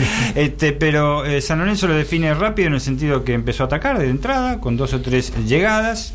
Explotó a- a- a- al esperado Gaich. ¿M? Al esperado Gaich, porque, porque en San Lorenzo nunca había. Es un chico joven, téngale paciencia, che, es un chico joven, se tiene que hacer en primera Eh, división. está muy solo. Está muy solo. o sea, Sí. el, esquema, el esquema de San Lorenzo eh, no varió para nada. Este, Monarri sigue jugando con cinco defensores contra Patronato de Entre Ríos de local. Eh, eso es serio si uno lo puede lo, lo pone a analizar. Y Este, todo lo que le llegaron. Con todo lo que le llegaron. Tuvieron ocho situaciones netas de gol. Dos pegaron en, en los palos y seis las, las salvó Torrico. Pero salvó bien Torrico, o sea, salvadas fueron, ¿no? Esas que, bueno, le fue la pelota ahí, salvadas increíbles. La figura de la cancha, a pesar del 2 a 0 para San Lorenzo, fue Torrico. Fue Torrico. ¿Eh? Y un inesperado Ábalos, que es un gigante que tiene patronato, que se cansó de perder goles ese muchacho. Es, Sí, es increíble. sí, se sí, cansó sí, de perder. ¿Qué quiero decir con todo esto? Eh, los relatores, lo escuché una parte por radio, yo un poco por, por televisión lo vi, estaban muy enfervorizados con Gaich, eh, con algunos jugadores. Para mí, eh, el- la esfera, el universo que tiene San Lorenzo de juego y lo- todo lo que lo rodea sigue siendo lo mismo que cuando estaba Pixi. O sea, no hay equipo. No hay equipo. No hay equipo. Eh, lo bueno es lo único que yo más o menos dije en el partido con Atlético Tucumán, la entrada del chico Palacios, que no es el, el- la joya Palacios, es el No, hermano no, que el tiene hermano. 21 años, que es un muy buen delantero eh, ofensivo, perdón, eh, volante ofensivo, y este y es el que uno de los tipos que más abre la cancha y tira muy buenos centros. La defensa este, eh, capitaneada acá, este, no porque ser, ser capitán, sino por capitaneada como valor, con acá mi coterráneo, este, por el coterráneo uruguayo, este, Cachila, Cachila. Arias, es realmente, hacía rato que no veía un jugador así, yo realmente lo dejamos ahí, porque aparte es violento, muy violento. Eh, y la defensa, en este momento lo mejor es Gonzalo Rodríguez, que se está por retirar, jugando de líbero. Y que no lo tenían en cuenta para nada hasta, hasta que la llegada de Monarri. Exactamente, está jugando barriendo de líbero y hace No, lo y que aparte, puede. otra cosa importante, Dani, yo creo que es la presencia del arquero, ¿no? O sea, el, el partido que pierde, que le hace cuatro goles el equipo de Santiagueño, Central Sí. Córdoba, Santiago del Estero a San Lorenzo en la cancha de San Lorenzo. Sí. Hubo, no sé si uno o dos, que fueron claramente errores del El arquero. arquero, el arquero, y se sumaron lo que hizo con, de- con Defensa y Justicia. Con Defensa y Justicia. Tremendo. O sea, bueno, en este caso Torrico está cumpliendo con lo Como que le corresponde al arquero. Torrico fa- falló en toda su carrera en San Lorenzo de Almagro en dos partidos. En dos partidos. El uruguayo Aguirre lo sacó por esos dos partidos. Todos los técnicos que vinieron después, hasta los interinos, no lo ponían más. Y Pero bueno, es, un es- es es- un muchacho con bastante.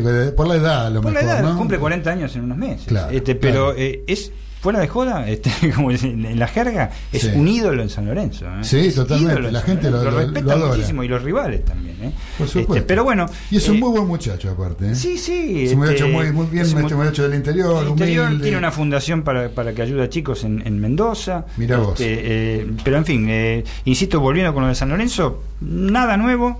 Eh, tiene un partido muy duro el domingo.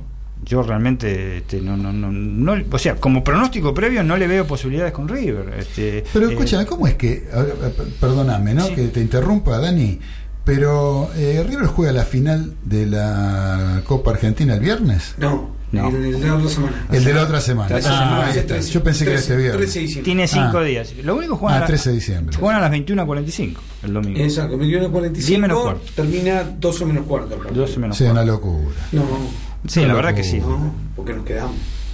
¿Cómo? Nos quedamos. ¿Cómo nos No, quedamos? estamos organizando Ah, por el 9. por el 9 de diciembre. Ah, bueno. No, no hay nada. El lunes no se trabaja.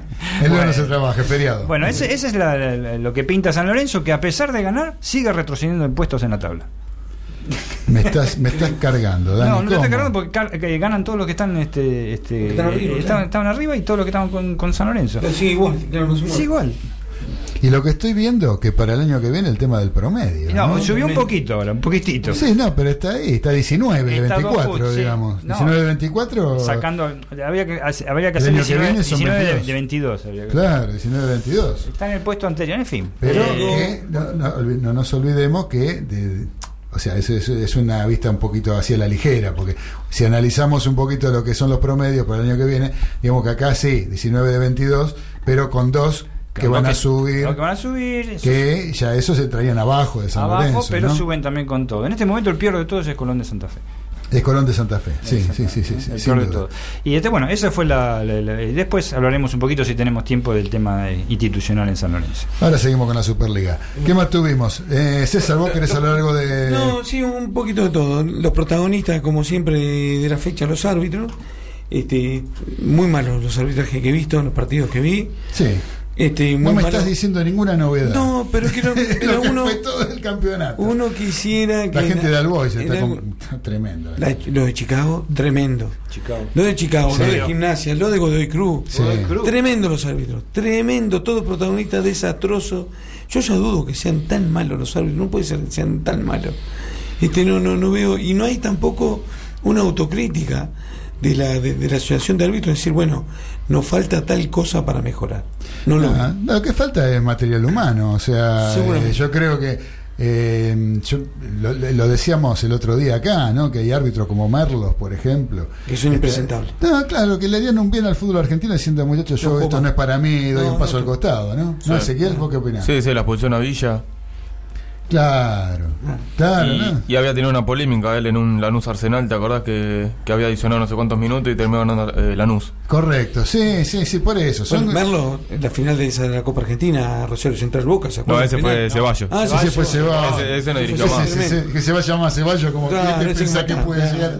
Tremendo. No, lo de, lo de Herrera en Godoy Cruz, este, Fue una cosa la pan- el bar propio que se fabricaron entre No, él y el Lyman no. y este un montón de minutos y Fue muy perjudicado. penal, lo, lo cobró tiro libre afuera, perjudicado. Vienen dos jugadas posteriores, dos goles de taller. Ah, dos Claro. Terminó No, no. 5 a 0 el partido, muy perjudicado Godoy Cruz. Lo de Cruz, sí. Este, los árbitros han sido protagonistas en casi toda la fecha. En algunos no se ha notado porque Banfield. los resultados fueron. Banfield también. Este, en Boca también. eh, Ujú. Boca Argentino Junior fue muy malo. Este, hay que decir, al, al margen de, los- de los partidos de fútbol que hemos visto que no han sido todos muy buenos, salvo el de Vélez, salvo el de Newell- eh, Newell's y River, que fueron partidos interesantes, muy lindos Sí, para ver. Sí. Este, el segundo tiempo River fue fantástico, fue increíble. Eh, un River, bien. un River que enterró la Copa, como yo le dije a mis amigos, como le dije a mi hijo, enterramos la Copa Libertadores en una semana nada más. No en Sí. un mes. En una semana se le vio un gallardo. Este, Fue un golpe duro, ¿eh? Yo, Sí, eh, fue un golpe o sea, duro lo de para la todos. Copa fue un golpe duro. Eh, yo esperaba, digamos, eh, ver este partido para ver cómo era la, cómo se paraba River ante la adversidad desde la cabeza, ¿no? Sí. Eh, de haber este, perdido la final en la forma que la perdió. Y re- recuerdo este, en pocas situaciones de equipos que hayan sido golpeados de esa manera y que reaccionen como reaccionaron. Encima, empieza el partido y se encuentra que en Con dos cinco goles minutos increíbles. perdiendo Ah, 2 a 0. o 2 sea, a 0, sí. eh, va, no a los 5 minutos, No, lo a los sí, pero 15 y a los 20, 20. los 20, o sea, a los 15 y a los 20 se encuentra con dos goles en contra. Y uno dice, este, bueno, ya está, hay un equipo que viene golpeado de perder la final, 2 a 0 en la cancha de Newell, Ah. en el parque de Independencia, no un te levantas hervide- más. un hervidero en la cancha, esto. Y sin embargo, el equipo vino bárbaro el gol de Nacho Fernández de tiro libre. Yo creo que ese 2 a 1, el descuento, Descuento vino bárbaro para poder terminar por un gol abajo el primer Ah. tiempo. Y el segundo tiempo realmente fue de River. Fantástico. Eh, ¿cómo, cómo, cómo lo planteó? ¿Cómo lo jugó? Lo, lo importante, le salieron bien los cambios. ¿sí? los cambios. Esta vez le salieron bien los cambios. Todos cumplieron y todos entendieron. Perfecto. Una lástima lo de Nacho Fernández que está Que, desgarrado, eh, se confirmó el Con desgarro. probable que no El juegue la, final de la Copa Argentina eh, va a estar para Hay los un 15 gol. días. ¿Hubo un gol? Gol de Arsenal. Ah, bueno. ¿Cómo, cómo fue eso? Acá hace, hace dos minutos. Carlitos Arias desde el control no sé, está festejando el gol de Arsenal. Yo no lo puedo creer. Vos sabés que, Negro, te quiero Gol comentar. de Jiménez. Sí. de Jiménez. Te quiero comentar un secreto, pues ese- el partido River de- de- del sábado este, era un partido bisagra, vamos a ser sinceros. Sí. Este, porque siempre se le recrimina a Gallardo que no le da bolilla a la Superliga. Sí. Al tener un partido menos y jugar con Independiente recién a fines, a mediados de enero. De enero. Así que ahí vamos a saber quién va a ser el puntero cuando no haya partido. Porque eh, que se juega ese partido nada más. Eh, claro, eh, sí, no, bueno, hay que ver qué pasa esta fecha próxima. Exacto, Inclusive este, eh, Pero- River ganándole a San Lorenzo, tendrían que perder Boca y Argentina, tendrían que perder los dos para que River Los quede puntero, ¿no? Pero bueno, al empatar este Boca y, y Argentina es un buen resultado para River. Por supuesto. O sea, sincero, para, si tiene aspiraciones en la Superliga. Pero tengo que reconocer que la primera vez que eh, a mí el fútbol me emocionó. Eh, en todo sentido. Porque para cualquier persona normal, un jugador profesional, haber pasado lo que pasó con River ese sábado, en tres minutos perder una final, que fue la final más fácil después de haber visto esos 90 minutos, vamos a ser sinceros. Era la que mejor, de las últimas, hoy lo hablábamos con Carlitos Sí. Arias, eh, de, las, de las finales de la de 2015. Este, Hasta ahora. Hasta ahora. Yo creo que era la, la que mejor llevaba a River, River, ¿no? Este, exactamente. la que mejor llevaba a River. Y ver el partido que jugó River contra Newell, ver a los jugadores, ver al técnico, ver todo lo que pasó en los últimos 45 minutos, la verdad que a mí me emocionó muchísimo. Eh, hacía mucho rato que, que no mencionaba, que, que no me emocionaba Claro. por un partido, ¿no? Y menos un partido de Superliga prácticamente intrascendente, porque todo lo que querían ver, ¿dónde estaba River? Claro. Sinceramente, el morbo de saber si River estaba de pie Sí. o si River estaba este, de rodilla. Y señores, River está de pie. No, sí, y no solamente eso, después escuchar a Prato este, me hizo llorar. Fue. Bueno, bueno, tranquilo, César, No, no, pero decir a un jugador, reconocer que se equivocó, reconocer que tampoco hace cuando hace la cosa bien, no la hace tan bien, Ah, y sí. tampoco cuando las hace mal, la hace tan mal, Claro. pedir perdón no es normal. No, para nada. Entonces, para nada. este, no, no, de acuerdo con vos. Para los hinchas, para, para, para el hincha genuino, el que no va a, a relajarse a decirle cosas a los jugadores, sino que va a ver un espectáculo, Sí. como es el fútbol, que es un espectáculo hermoso.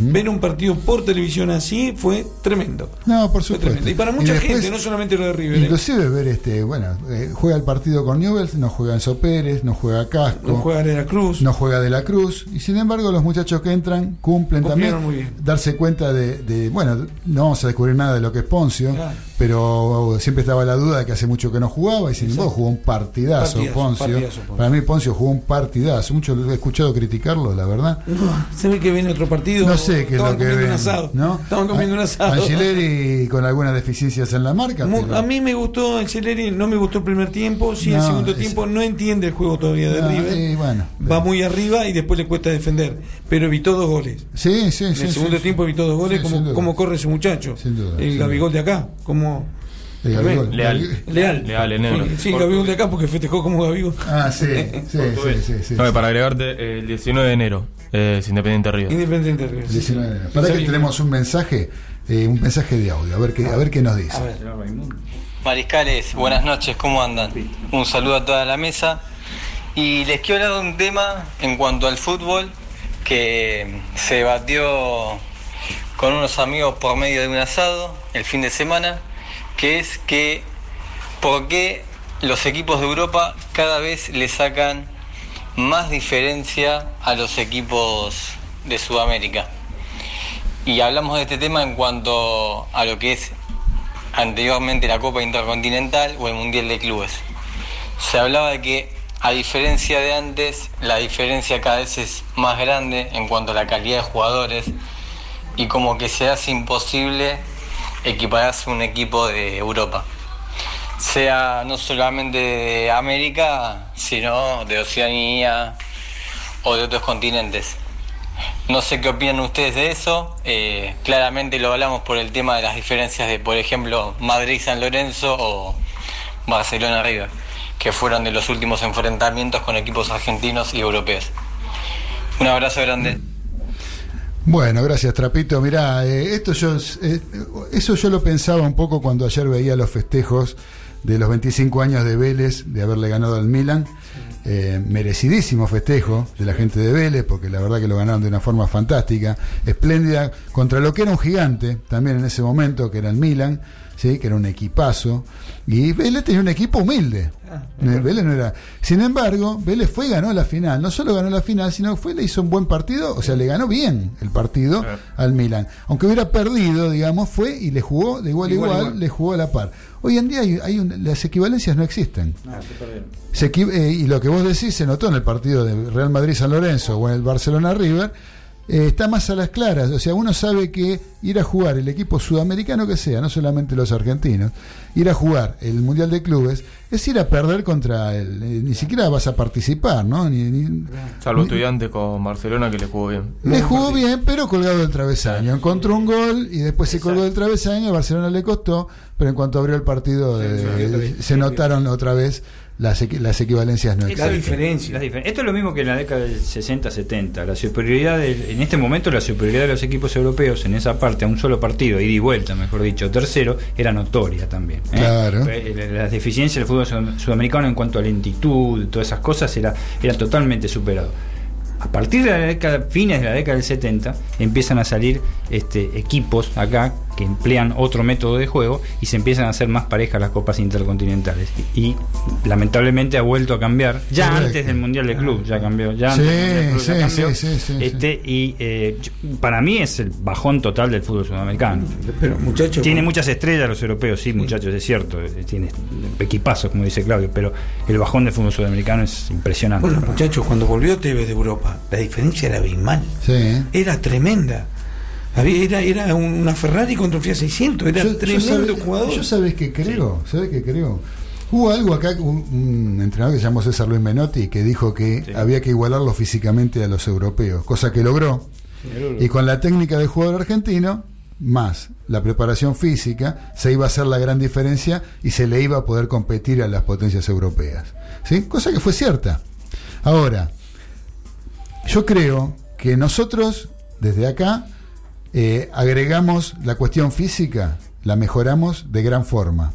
Sí, es otro estilo. Pero otra- llegó a ser hasta más importante lo físico que lo futbolístico o lo técnico. Cosa que en Europa mejoraron, Mejoraron la parte futbolística. aprendieron de nosotros la técnica y mantuvieron el físico. Con lo cual nosotros, o sea, mejoramos por un lado y empeoramos el otro. Cosa que en Europa mejoraron en ambos sentidos. ¿sí? Mejoraron lo que les faltaba, pero mantuvieron lo que tenían. Entonces, hoy vos antes veías fútbol inglés. ¿sí? Y era una, un, un ju- un juego, se jugaba un fútbol que se juega mucho por arriba, mucho centro, Lento. a los cabezazos. le- Vos ves la Premier League hoy ahora y te, no. te deleitás de ver fútbol, cómo se juega por abajo, cómo es, es- es tremendo. Mucha Es dinámica. Entonces han mejorado, claro, la dinámica, la forma de jugar por abajo. O sea, han adquirido destrezas que teníamos en Sudamérica, ¿sí? Claro. manteniendo aquel nivel físico que le conocimos y que hacían la diferencia con nosotros. Con la salvedad, me parece a mí, perdón, César, este, eh, que la han adquirido observándola, pero también con la gran cantidad de jugadores Ahí sudamericanos. está. Eso, eso iba a decir. Que ellos agregaron jugadores sudamericanos que nunca tuvieron los últimos No, 50 sí. años. Pero si ahora vos te pones a ver desde lo argentino, del, del lado argentino, hay muchos jugadores argentinos jugando en Europa, ¿no? Pero eh, en equipos de primer nivel, salvo Messi y Agüero, De primer nivel no, esos dos. Messi y Agüero.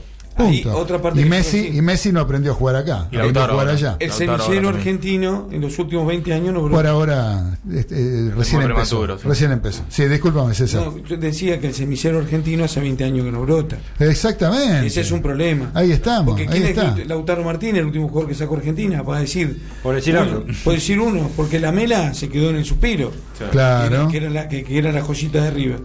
Ocampos por ahí un poquito. Un poquito, No. pero pero la joyita era la mela y no llegó. Es una Pero consecuencia. la- Lauta- eh, este muchacho Lautaro anda muy bien. Anda bien. Anda bien, permite. sí, está, está empezando. está Pero empezando, fue lo, fue lo último que salió. Yo no recuerdo otra, otra joyita argentina. Antes sacaban- más o menos, Dybala. pero antes sacábamos 10 jugadores por año, Sí, muchachos. y, todos jugando, y jugaban en Europa, jugaban en Ahora el, primer uno. nivel de Europa, había varios. Y ahora sacas uno con suerte. Claro, sí, sí, sí, sí, sí. Así que bueno, para cerrar el bloque, le leo un mensaje que nos manda Robert desde Long Island, estado de Nueva York. ¿eh? El señor que es charrúa, pero nos está escribiendo desde el país del norte. Dice mi humilde opinión en cuanto a la diferencia del fútbol entre Europa y el resto del mundo. Primero, no se olviden que hay muchos de los nuestros que son fenómenos. Después, el dinero y después disciplina. Ah, totalmente. ¿Eh? Así que bueno, muchas gracias querido Robert, que veo que sigue escribiendo, pero no me aparece el mensaje. Y yo nos tenemos que ir, nos tenemos que ir a la, a la tanda. ¿eh? Y previa a la tanda vamos a escuchar un temita dedicado a la señorita Liana Rodríguez, nuestra querida operadora técnica, ¿eh? con otro tema de dividido. Vamos a escuchar a la Delta. Lo que te voy a pedir, Liana, es que eh, no lo pasemos entero, porque es un poquito largo. ¿Sí? Este, lo pasamos la mitad. Dale, y después vamos con la tanda. Dale, Liana.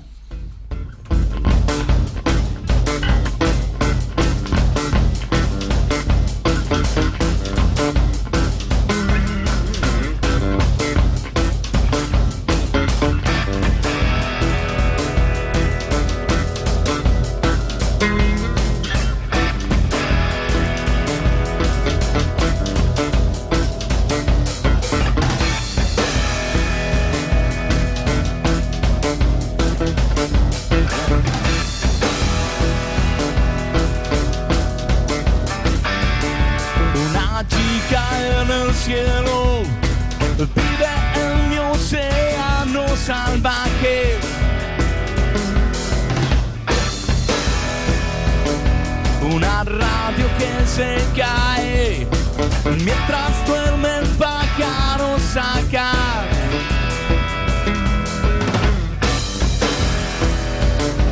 Una radio en el mar, una chica en el cielo todo el tiempo.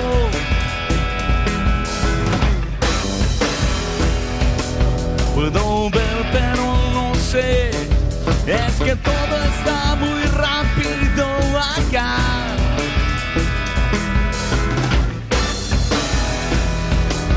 Y los pibes remontaban barriletes. Y la Virgen pasó haciendo a la del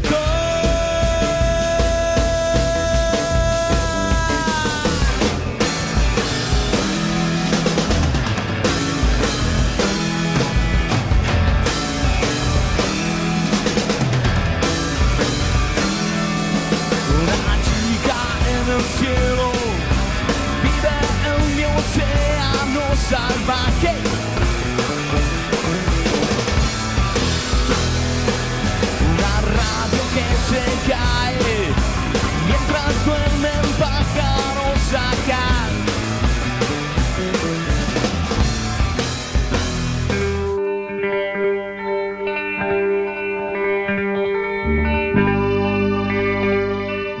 Cuando empezás a recorrer el camino de la construcción colectiva, empezás a descubrir a otros que piensan como vos. Y descubriendo al otro, te empezás a enterar de cosas que ni te hubieras imaginado.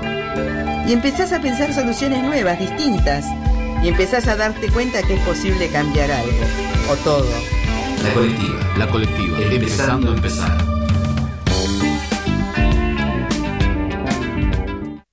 La colectiva. Construcción participativa.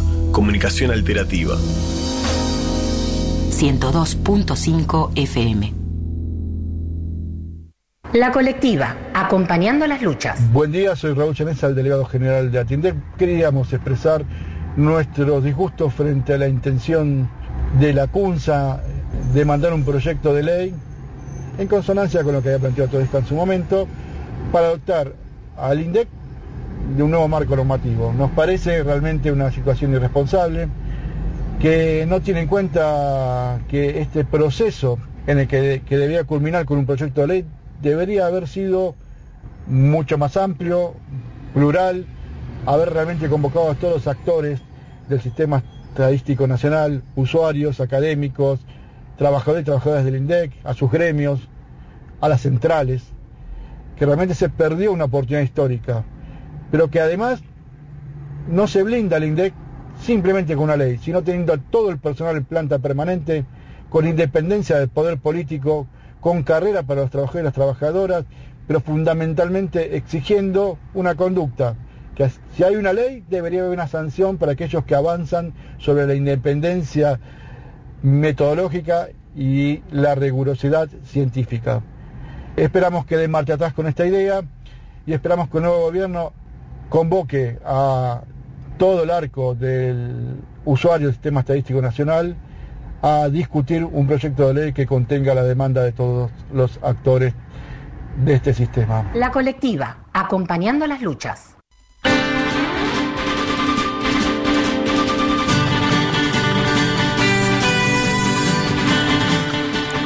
¿Usted cree que las series de televisión son solo un entretenimiento para pasar el rato?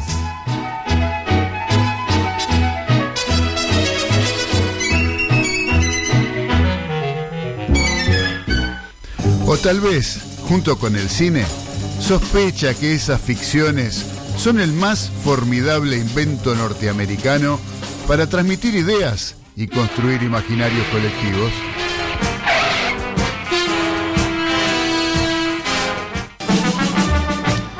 Entonces, escuche los viernes de 21 a 22 horas por la colectiva FM 102.5 Series retroponderosas.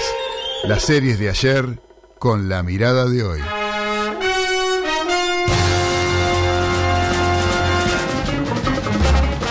Un programa que le explicará la historia de Estados Unidos por el sector menos visitado, las series de TV.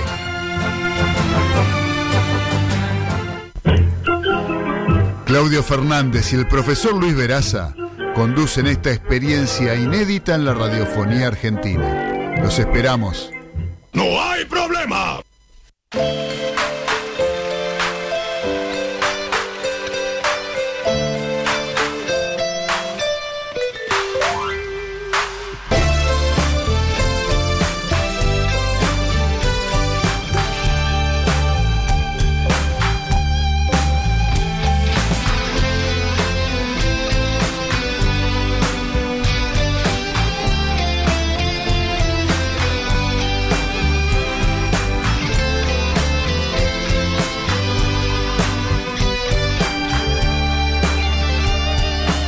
Continuamos en los delirios del mariscal, arrancando ya el último bloque de este lunes, donde nos quedamos como siempre cortos de tiempo. ¿sí? Estamos acá transmitiendo a través de FM 102.5, la colectiva radio, y a través de www.lacolectiva.org.ar, donde nos encontramos todos los lunes para hablar de fútbol, hablar de deportes en general y escuchar rock argentino.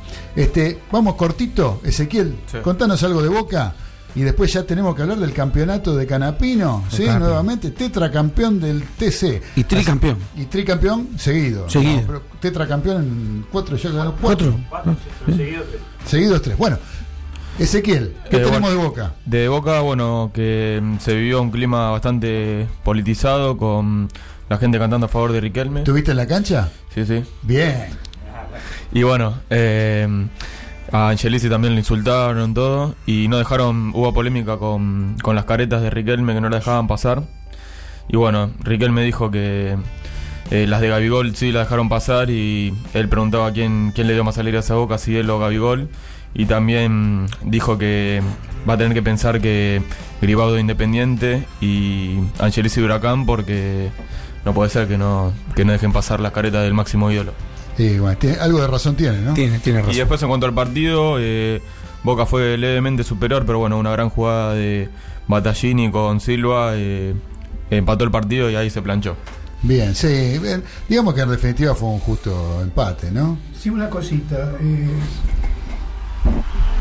este muchacho Silva no va a poder gritar un gol nunca más. sí, tantos Jugó- equipos. jugó en un montón de equipos. Jugó en todos los equipos de la AFA. 39 años creo, si no escuché mal. Sí, sí, sí, 39 sí. años. Y bueno, y ahora el domingo tenemos las elecciones, Ezequiel. Así es. Ezequiel, que tenemos tres listas. Tres listas. ¿eh? y donde hay una predominancia de Es la de de Amial, Amial, ¿no? con Pergolini. Se supone que la de Amial con Pergolini es la que va La ganadora. se va a Gana, imponer. sí, gana tranquilo, paseando. Sí, ¿no? Sí. ¿Esa es la oficial? Es- eh, No, la, no, la oficial sí. es Gribaudo con, con Crespi. Con Crespi. Ahora, el tema, este, hay preocupación también por lo del oficialismo y de, de- de parte también del, actual oficialismo nacional, ¿no? De- Bueno. todavía Sí, presidente Macri. Perdés, vos pensás que eh, el, el presidente de Boca, por ser presidente de Boca, llegó a ser presidente de la Nación. Exactamente. Así que es un bastión que no lo quiere perder Macri. Sí. Y, Y, bueno, a, y a Román se le sumaron Mechelo Delgado, Sí. Bataglia y Cassini. y Cassini. Sí, sí, sí, van a ser parte del Consejo, bah, no del Sí. Consejo de Fútbol, sino Y, y- y que increíblemente que Palermo va a ser el técnico, casi un hecho. Eso está cantado. Lo de Bianchi era humo, ¿no? No, Eh, sí, sí, sumo, sí, no, Bianchi no quiere trabajar más. Tiene 70 años. No, no, no quiere trabajar más.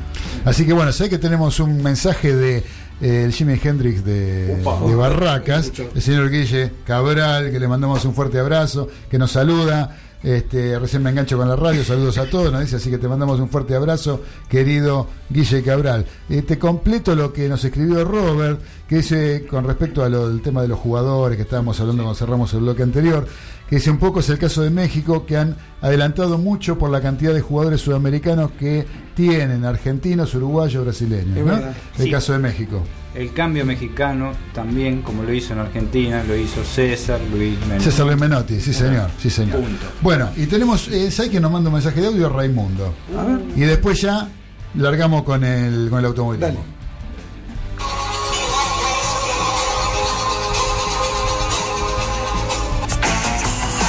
Ay, la carretera. El paso del año, ese viaje, esa carretera que atravesamos, me pone melancólico. Estamos entrando a diciembre. Qué año duro, qué año complicado hemos pasado. La miseria enorme. Yo creo que si seguimos en esta situación, el pájaro nacional de este país va a ser la mosca. La solución me la tiró Medina Baudino. Él parece ¿eh?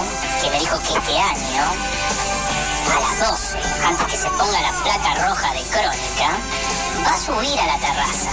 Ahí nomás, va a pelar su bufoso y va a tirar unos tiros al aire. Va a bajar y va a juntar a la familia. Les va a decir, familia, se suicidó Papá Noel. No hay regalos. Gente seria.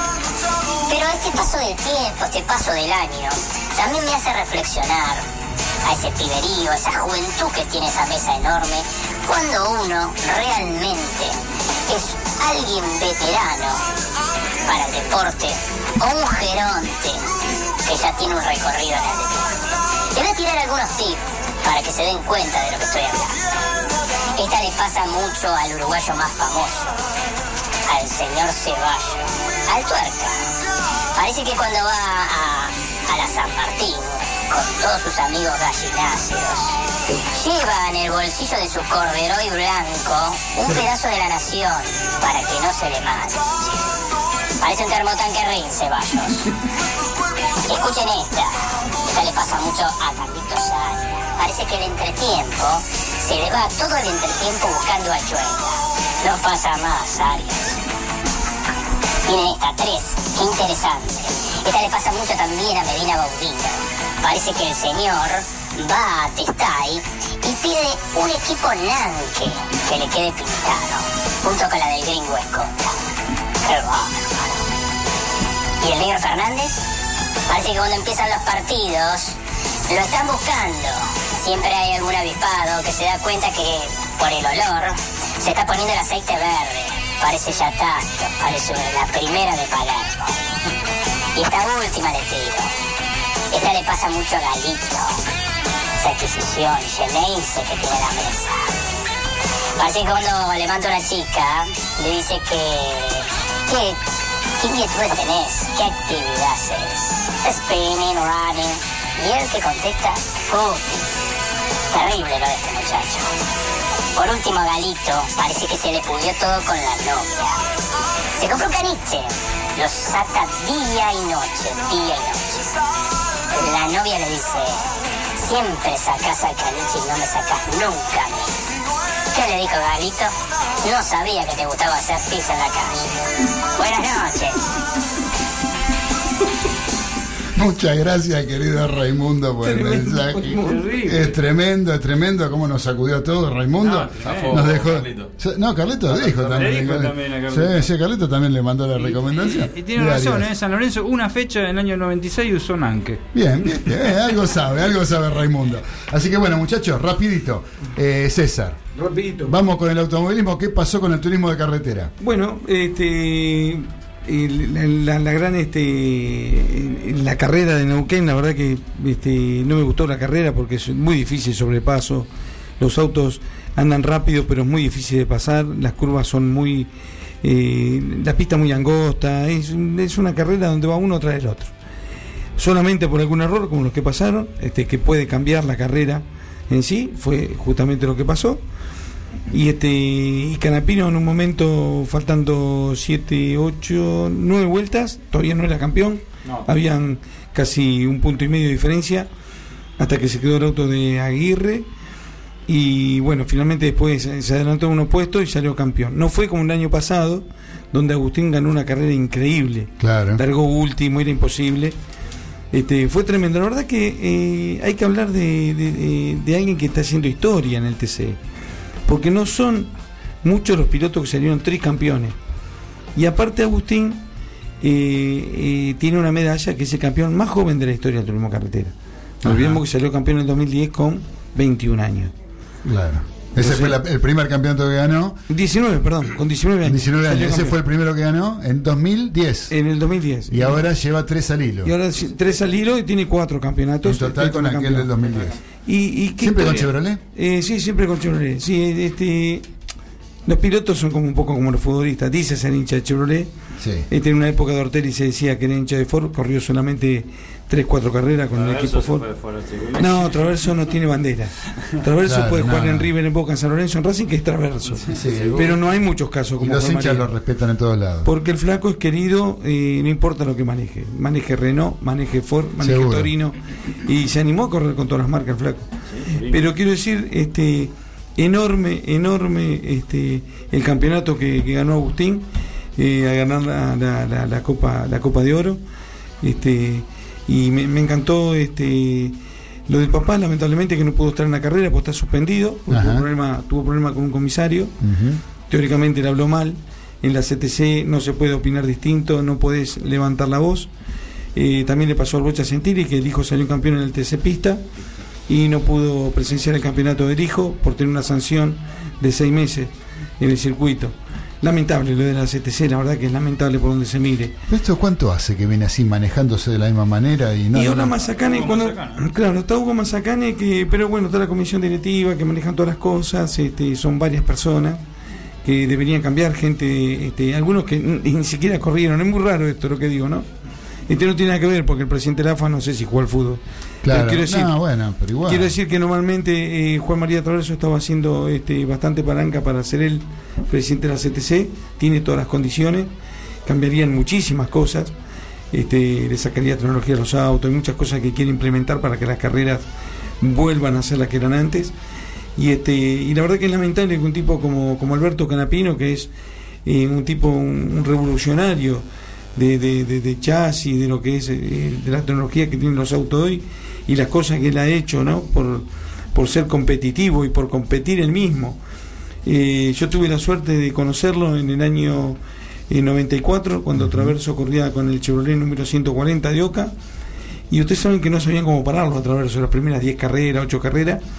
Entonces pusieron el famoso lastre, apareció a mitad de año. Ah, sí.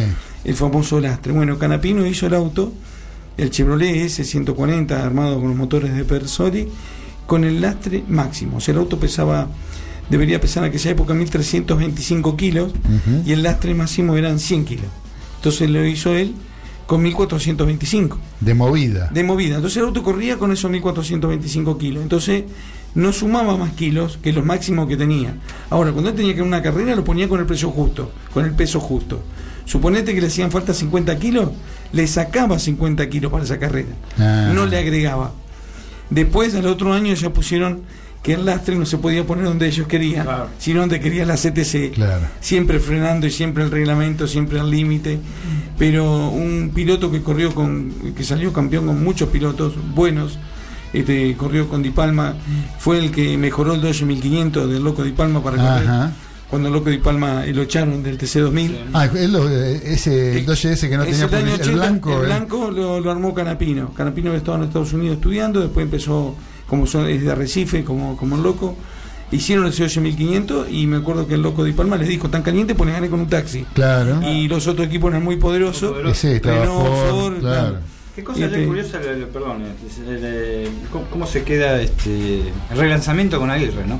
Que estaba, como había agarrado la punta, se estaba escapando y después los fierros, bueno. ¿Viste lo que son los fierros? Ustedes saben que yo me acuerdo cuando se corría en la ruta, voy a decir algo rápido, hacía frío. O sea, los autos Sí. se largaban por, por, por, por ran- por- Por por tiempo. ranking. Por ranking. Y después por tiempo iba ganando la carrera.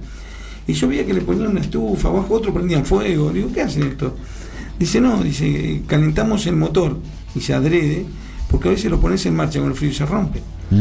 Porque los turismos carreteras son autos, bueno, ahora son 16 válvulas, cambió un montón de cosas. Pero los motores de antes eran este, muy rudimentarios. Entonces, eh, ya arrancarlo daba miedo a la mañana. Bueno, eso le pasó a Aguirre, ¿no? Y, y le pasó a Pataro, que también tiene un autazo, Se- se y se le rompió, se le rompió el palier en la largada. El palier. El palier. El palier. Y se suelen romper. Antes se rompían los cardanes negro, ahora lo hacen de carbono, son irrompibles. Ajá. Pesan muchísimo menos y son prácticamente indestructibles. Mirá Ujú. que tiene casi 500 caballos en TC Sí. y, y no se rompen. Pero bueno, se rompió el palier y también hubiera sido otra carrera diferente. Era el mejor. Canapino hizo un auto nuevo, tiene cuatro carreras este auto que hizo Alberto. Ajá. Este, un chasis totalmente nuevo, un chasis más liviano, un chasis eh, mucho más equiparado. La verdad que como chasista, Alberto, no hay con qué darle. Este auto este, y correr con el hijo creo que es el sueño de cualquiera, ¿no? Sí, seguro. El hijo más chico Matías también empezó a correr, ya está en el TC Pista y está en la en la Copa B de, de la Top Race. César, vos me, eh, nos decías la otra vez que eh, los, los chasis y los motores son iguales en todos los, Sí, sí. todos los autos. Los vende la CTC. Ahora, ah, los vende la CTC. vos tenés que ellos. Ahora, el este mm, vos me estás diciendo que es uno de los más grandes chasistas canapino. Sí. Ahora, ¿cómo es que influye en el auto Exacto. al tener, al, tener, al, tener todos el mismo chasis? Porque el, el- el chasis es una cosa, pero el, tren delantero, el tren trasero, la puesta a punto es otra. Ajá. ¿Entendés? Vos después tenés que equiparar el auto, tenés que darle el peso, el motor poner en una posición donde está el reglamento. Sí. Pero ellos modifican algunas cosas para que el auto esté completamente balanceado. Bien. El gran secreto de manejar auto con tracción trasera es el peso equiparado. Yo recuerdo en el año 92, cuando salió campeón Satriano, este, en esa época ya empezó a haber un poco de tecnología y me acuerdo que el pincho castellano, antes de retirarse, usaba una balanza. Una balanza que iba en las cuatro ruedas. Entonces el tipo veía cómo pesaba el auto. Ajá. Y me acuerdo que se le prestó a Satriano. Y el pincho dijo, yo no sé cómo manejas esto a 300 kilómetros por hora si tenés eh, 500 kilos acá, 300 allá, 250 allá. Y, este, y después empezaron a usarlo todo, inclusive yo lo vi también usar a Canapino en el auto de, de Juan María, este, que tenían eso. Inclusive fue a tal punto este Canapino, me acuerdo que trajo una máquina que sabía hasta la última gota de combustible que, echaba, que, que gastaba el auto en Buenos Aires. Me acuerdo que ese día le, le echaron 35 litros y todos le llenaban el tanque. Le echaban 40, 45. Y, y 10 litros menos, son 10 kilos menos. Claro, claro. Son o 8 más. kilos, es O- un montón. Sí, sí, sí. sí. ¿Me entienden? Y Alberto siempre fue meticuloso, un profesional. La verdad que, eh, o sea, eh, el, el tipo lloraba por, por, por, por Twitter, por todos lados, porque no podía estar con su hijo. Claro, Es tremendo claro. salir campeón por tercera vez, quedar en la historia. Porque no hay muchos pilotos que salieron tricampeones. No, para nada. Y menos con la edad que tiene Agustín, tetracampeón. Ya lo creo. Este, con el equipo con el equipo del padre la verdad que este eh, no fue la carrera del año pasado que fue el año pasado fue increíble Claro. era imposible que saliera campeón y así todo salió lo logró. Y lo y logró. este año estuvo ahí Se eh, a un mucho, punto se mucho. quedaron muchos se quedaron muchos sí tuvo suerte tuvo suerte campeón Bien. tuvo suerte campeón y ojo yo estaba mirando las estadísticas y dice el piloto que en el año más puntos sacó Ajá. en casi todas las carreras Bien. y es más eh, sacó más puntos que el año pasado porque tuvo más segundos puestos más terceros puestos Claro. es un piloto es un piloto muy regular con un auto muy regular. Correcto. Porque eso no es solamente el piloto, ¿no? Bien, César, muchas gracias por el, por el informe, por el- la carrera de la Copa de Oro, ¿sí? del turismo de carretera en la Argentina. Y ya estamos sobre el final. Así que, Dani, eh, la próxima nos contás algo sobre la selección en San Lorenzo, Marcelo Tinelli, eh, que no logró la unidad, pero bueno, este, Casi. está- casi. Así que bueno, esa lo dejamos para la próxima, Dani. sí, Todavía no. estamos a tiempo de traer un- Yo sé que trajiste un informe bueno hoy, pero no hicimos a tiempo para pasarlo. Algo rápido, negro, que me olvidaba. Muy bien la gente de River que no pagó 4 mil pesos. Ah, las bien, populares. sí, sí, estaba A vacío. todo el mundo le cobró a San Lorenzo 800, al otro 300, al otro 900. 4 mil le cobraban a Sí, sí, sí, una Fueron locura. 350 personas, la verdad. Perfecto. Hay que sacarse el sombrero. Así Perfecto, muy bien. Bien, César, muchas gracias. Muchachos, les agradezco ¿sí? por haber estado. Gracias a la mesa, gracias Carlitos Aria por la producción de hoy, ¿eh? que nos trajiste a Federico Bock, eh, que trajiste a las chicas de, del Club Daom. Tuvimos la palabra de Bock, tuvimos a las chicas de de Daom. Eh, les agradezco a todos, a Liana Rodríguez por la operación técnica, a todos los mariscales que estuvieron conectados a la colectiva FM 102.5 y www.lacolectiva.org.ar. Les cuento que mañana a las 15 horas se repite este programa y que nos encontraremos en vivo como todos los lunes, el próximo lunes a las 19, para estar comentando un poco lo que es el acontecer deportivo y el rock argentino para estar al lado nuestro. Les mando un fuerte beso, un fuerte abrazo, los quiero mucho y nos encontramos en la próxima. Chao. Chao, un abrazo. Chao.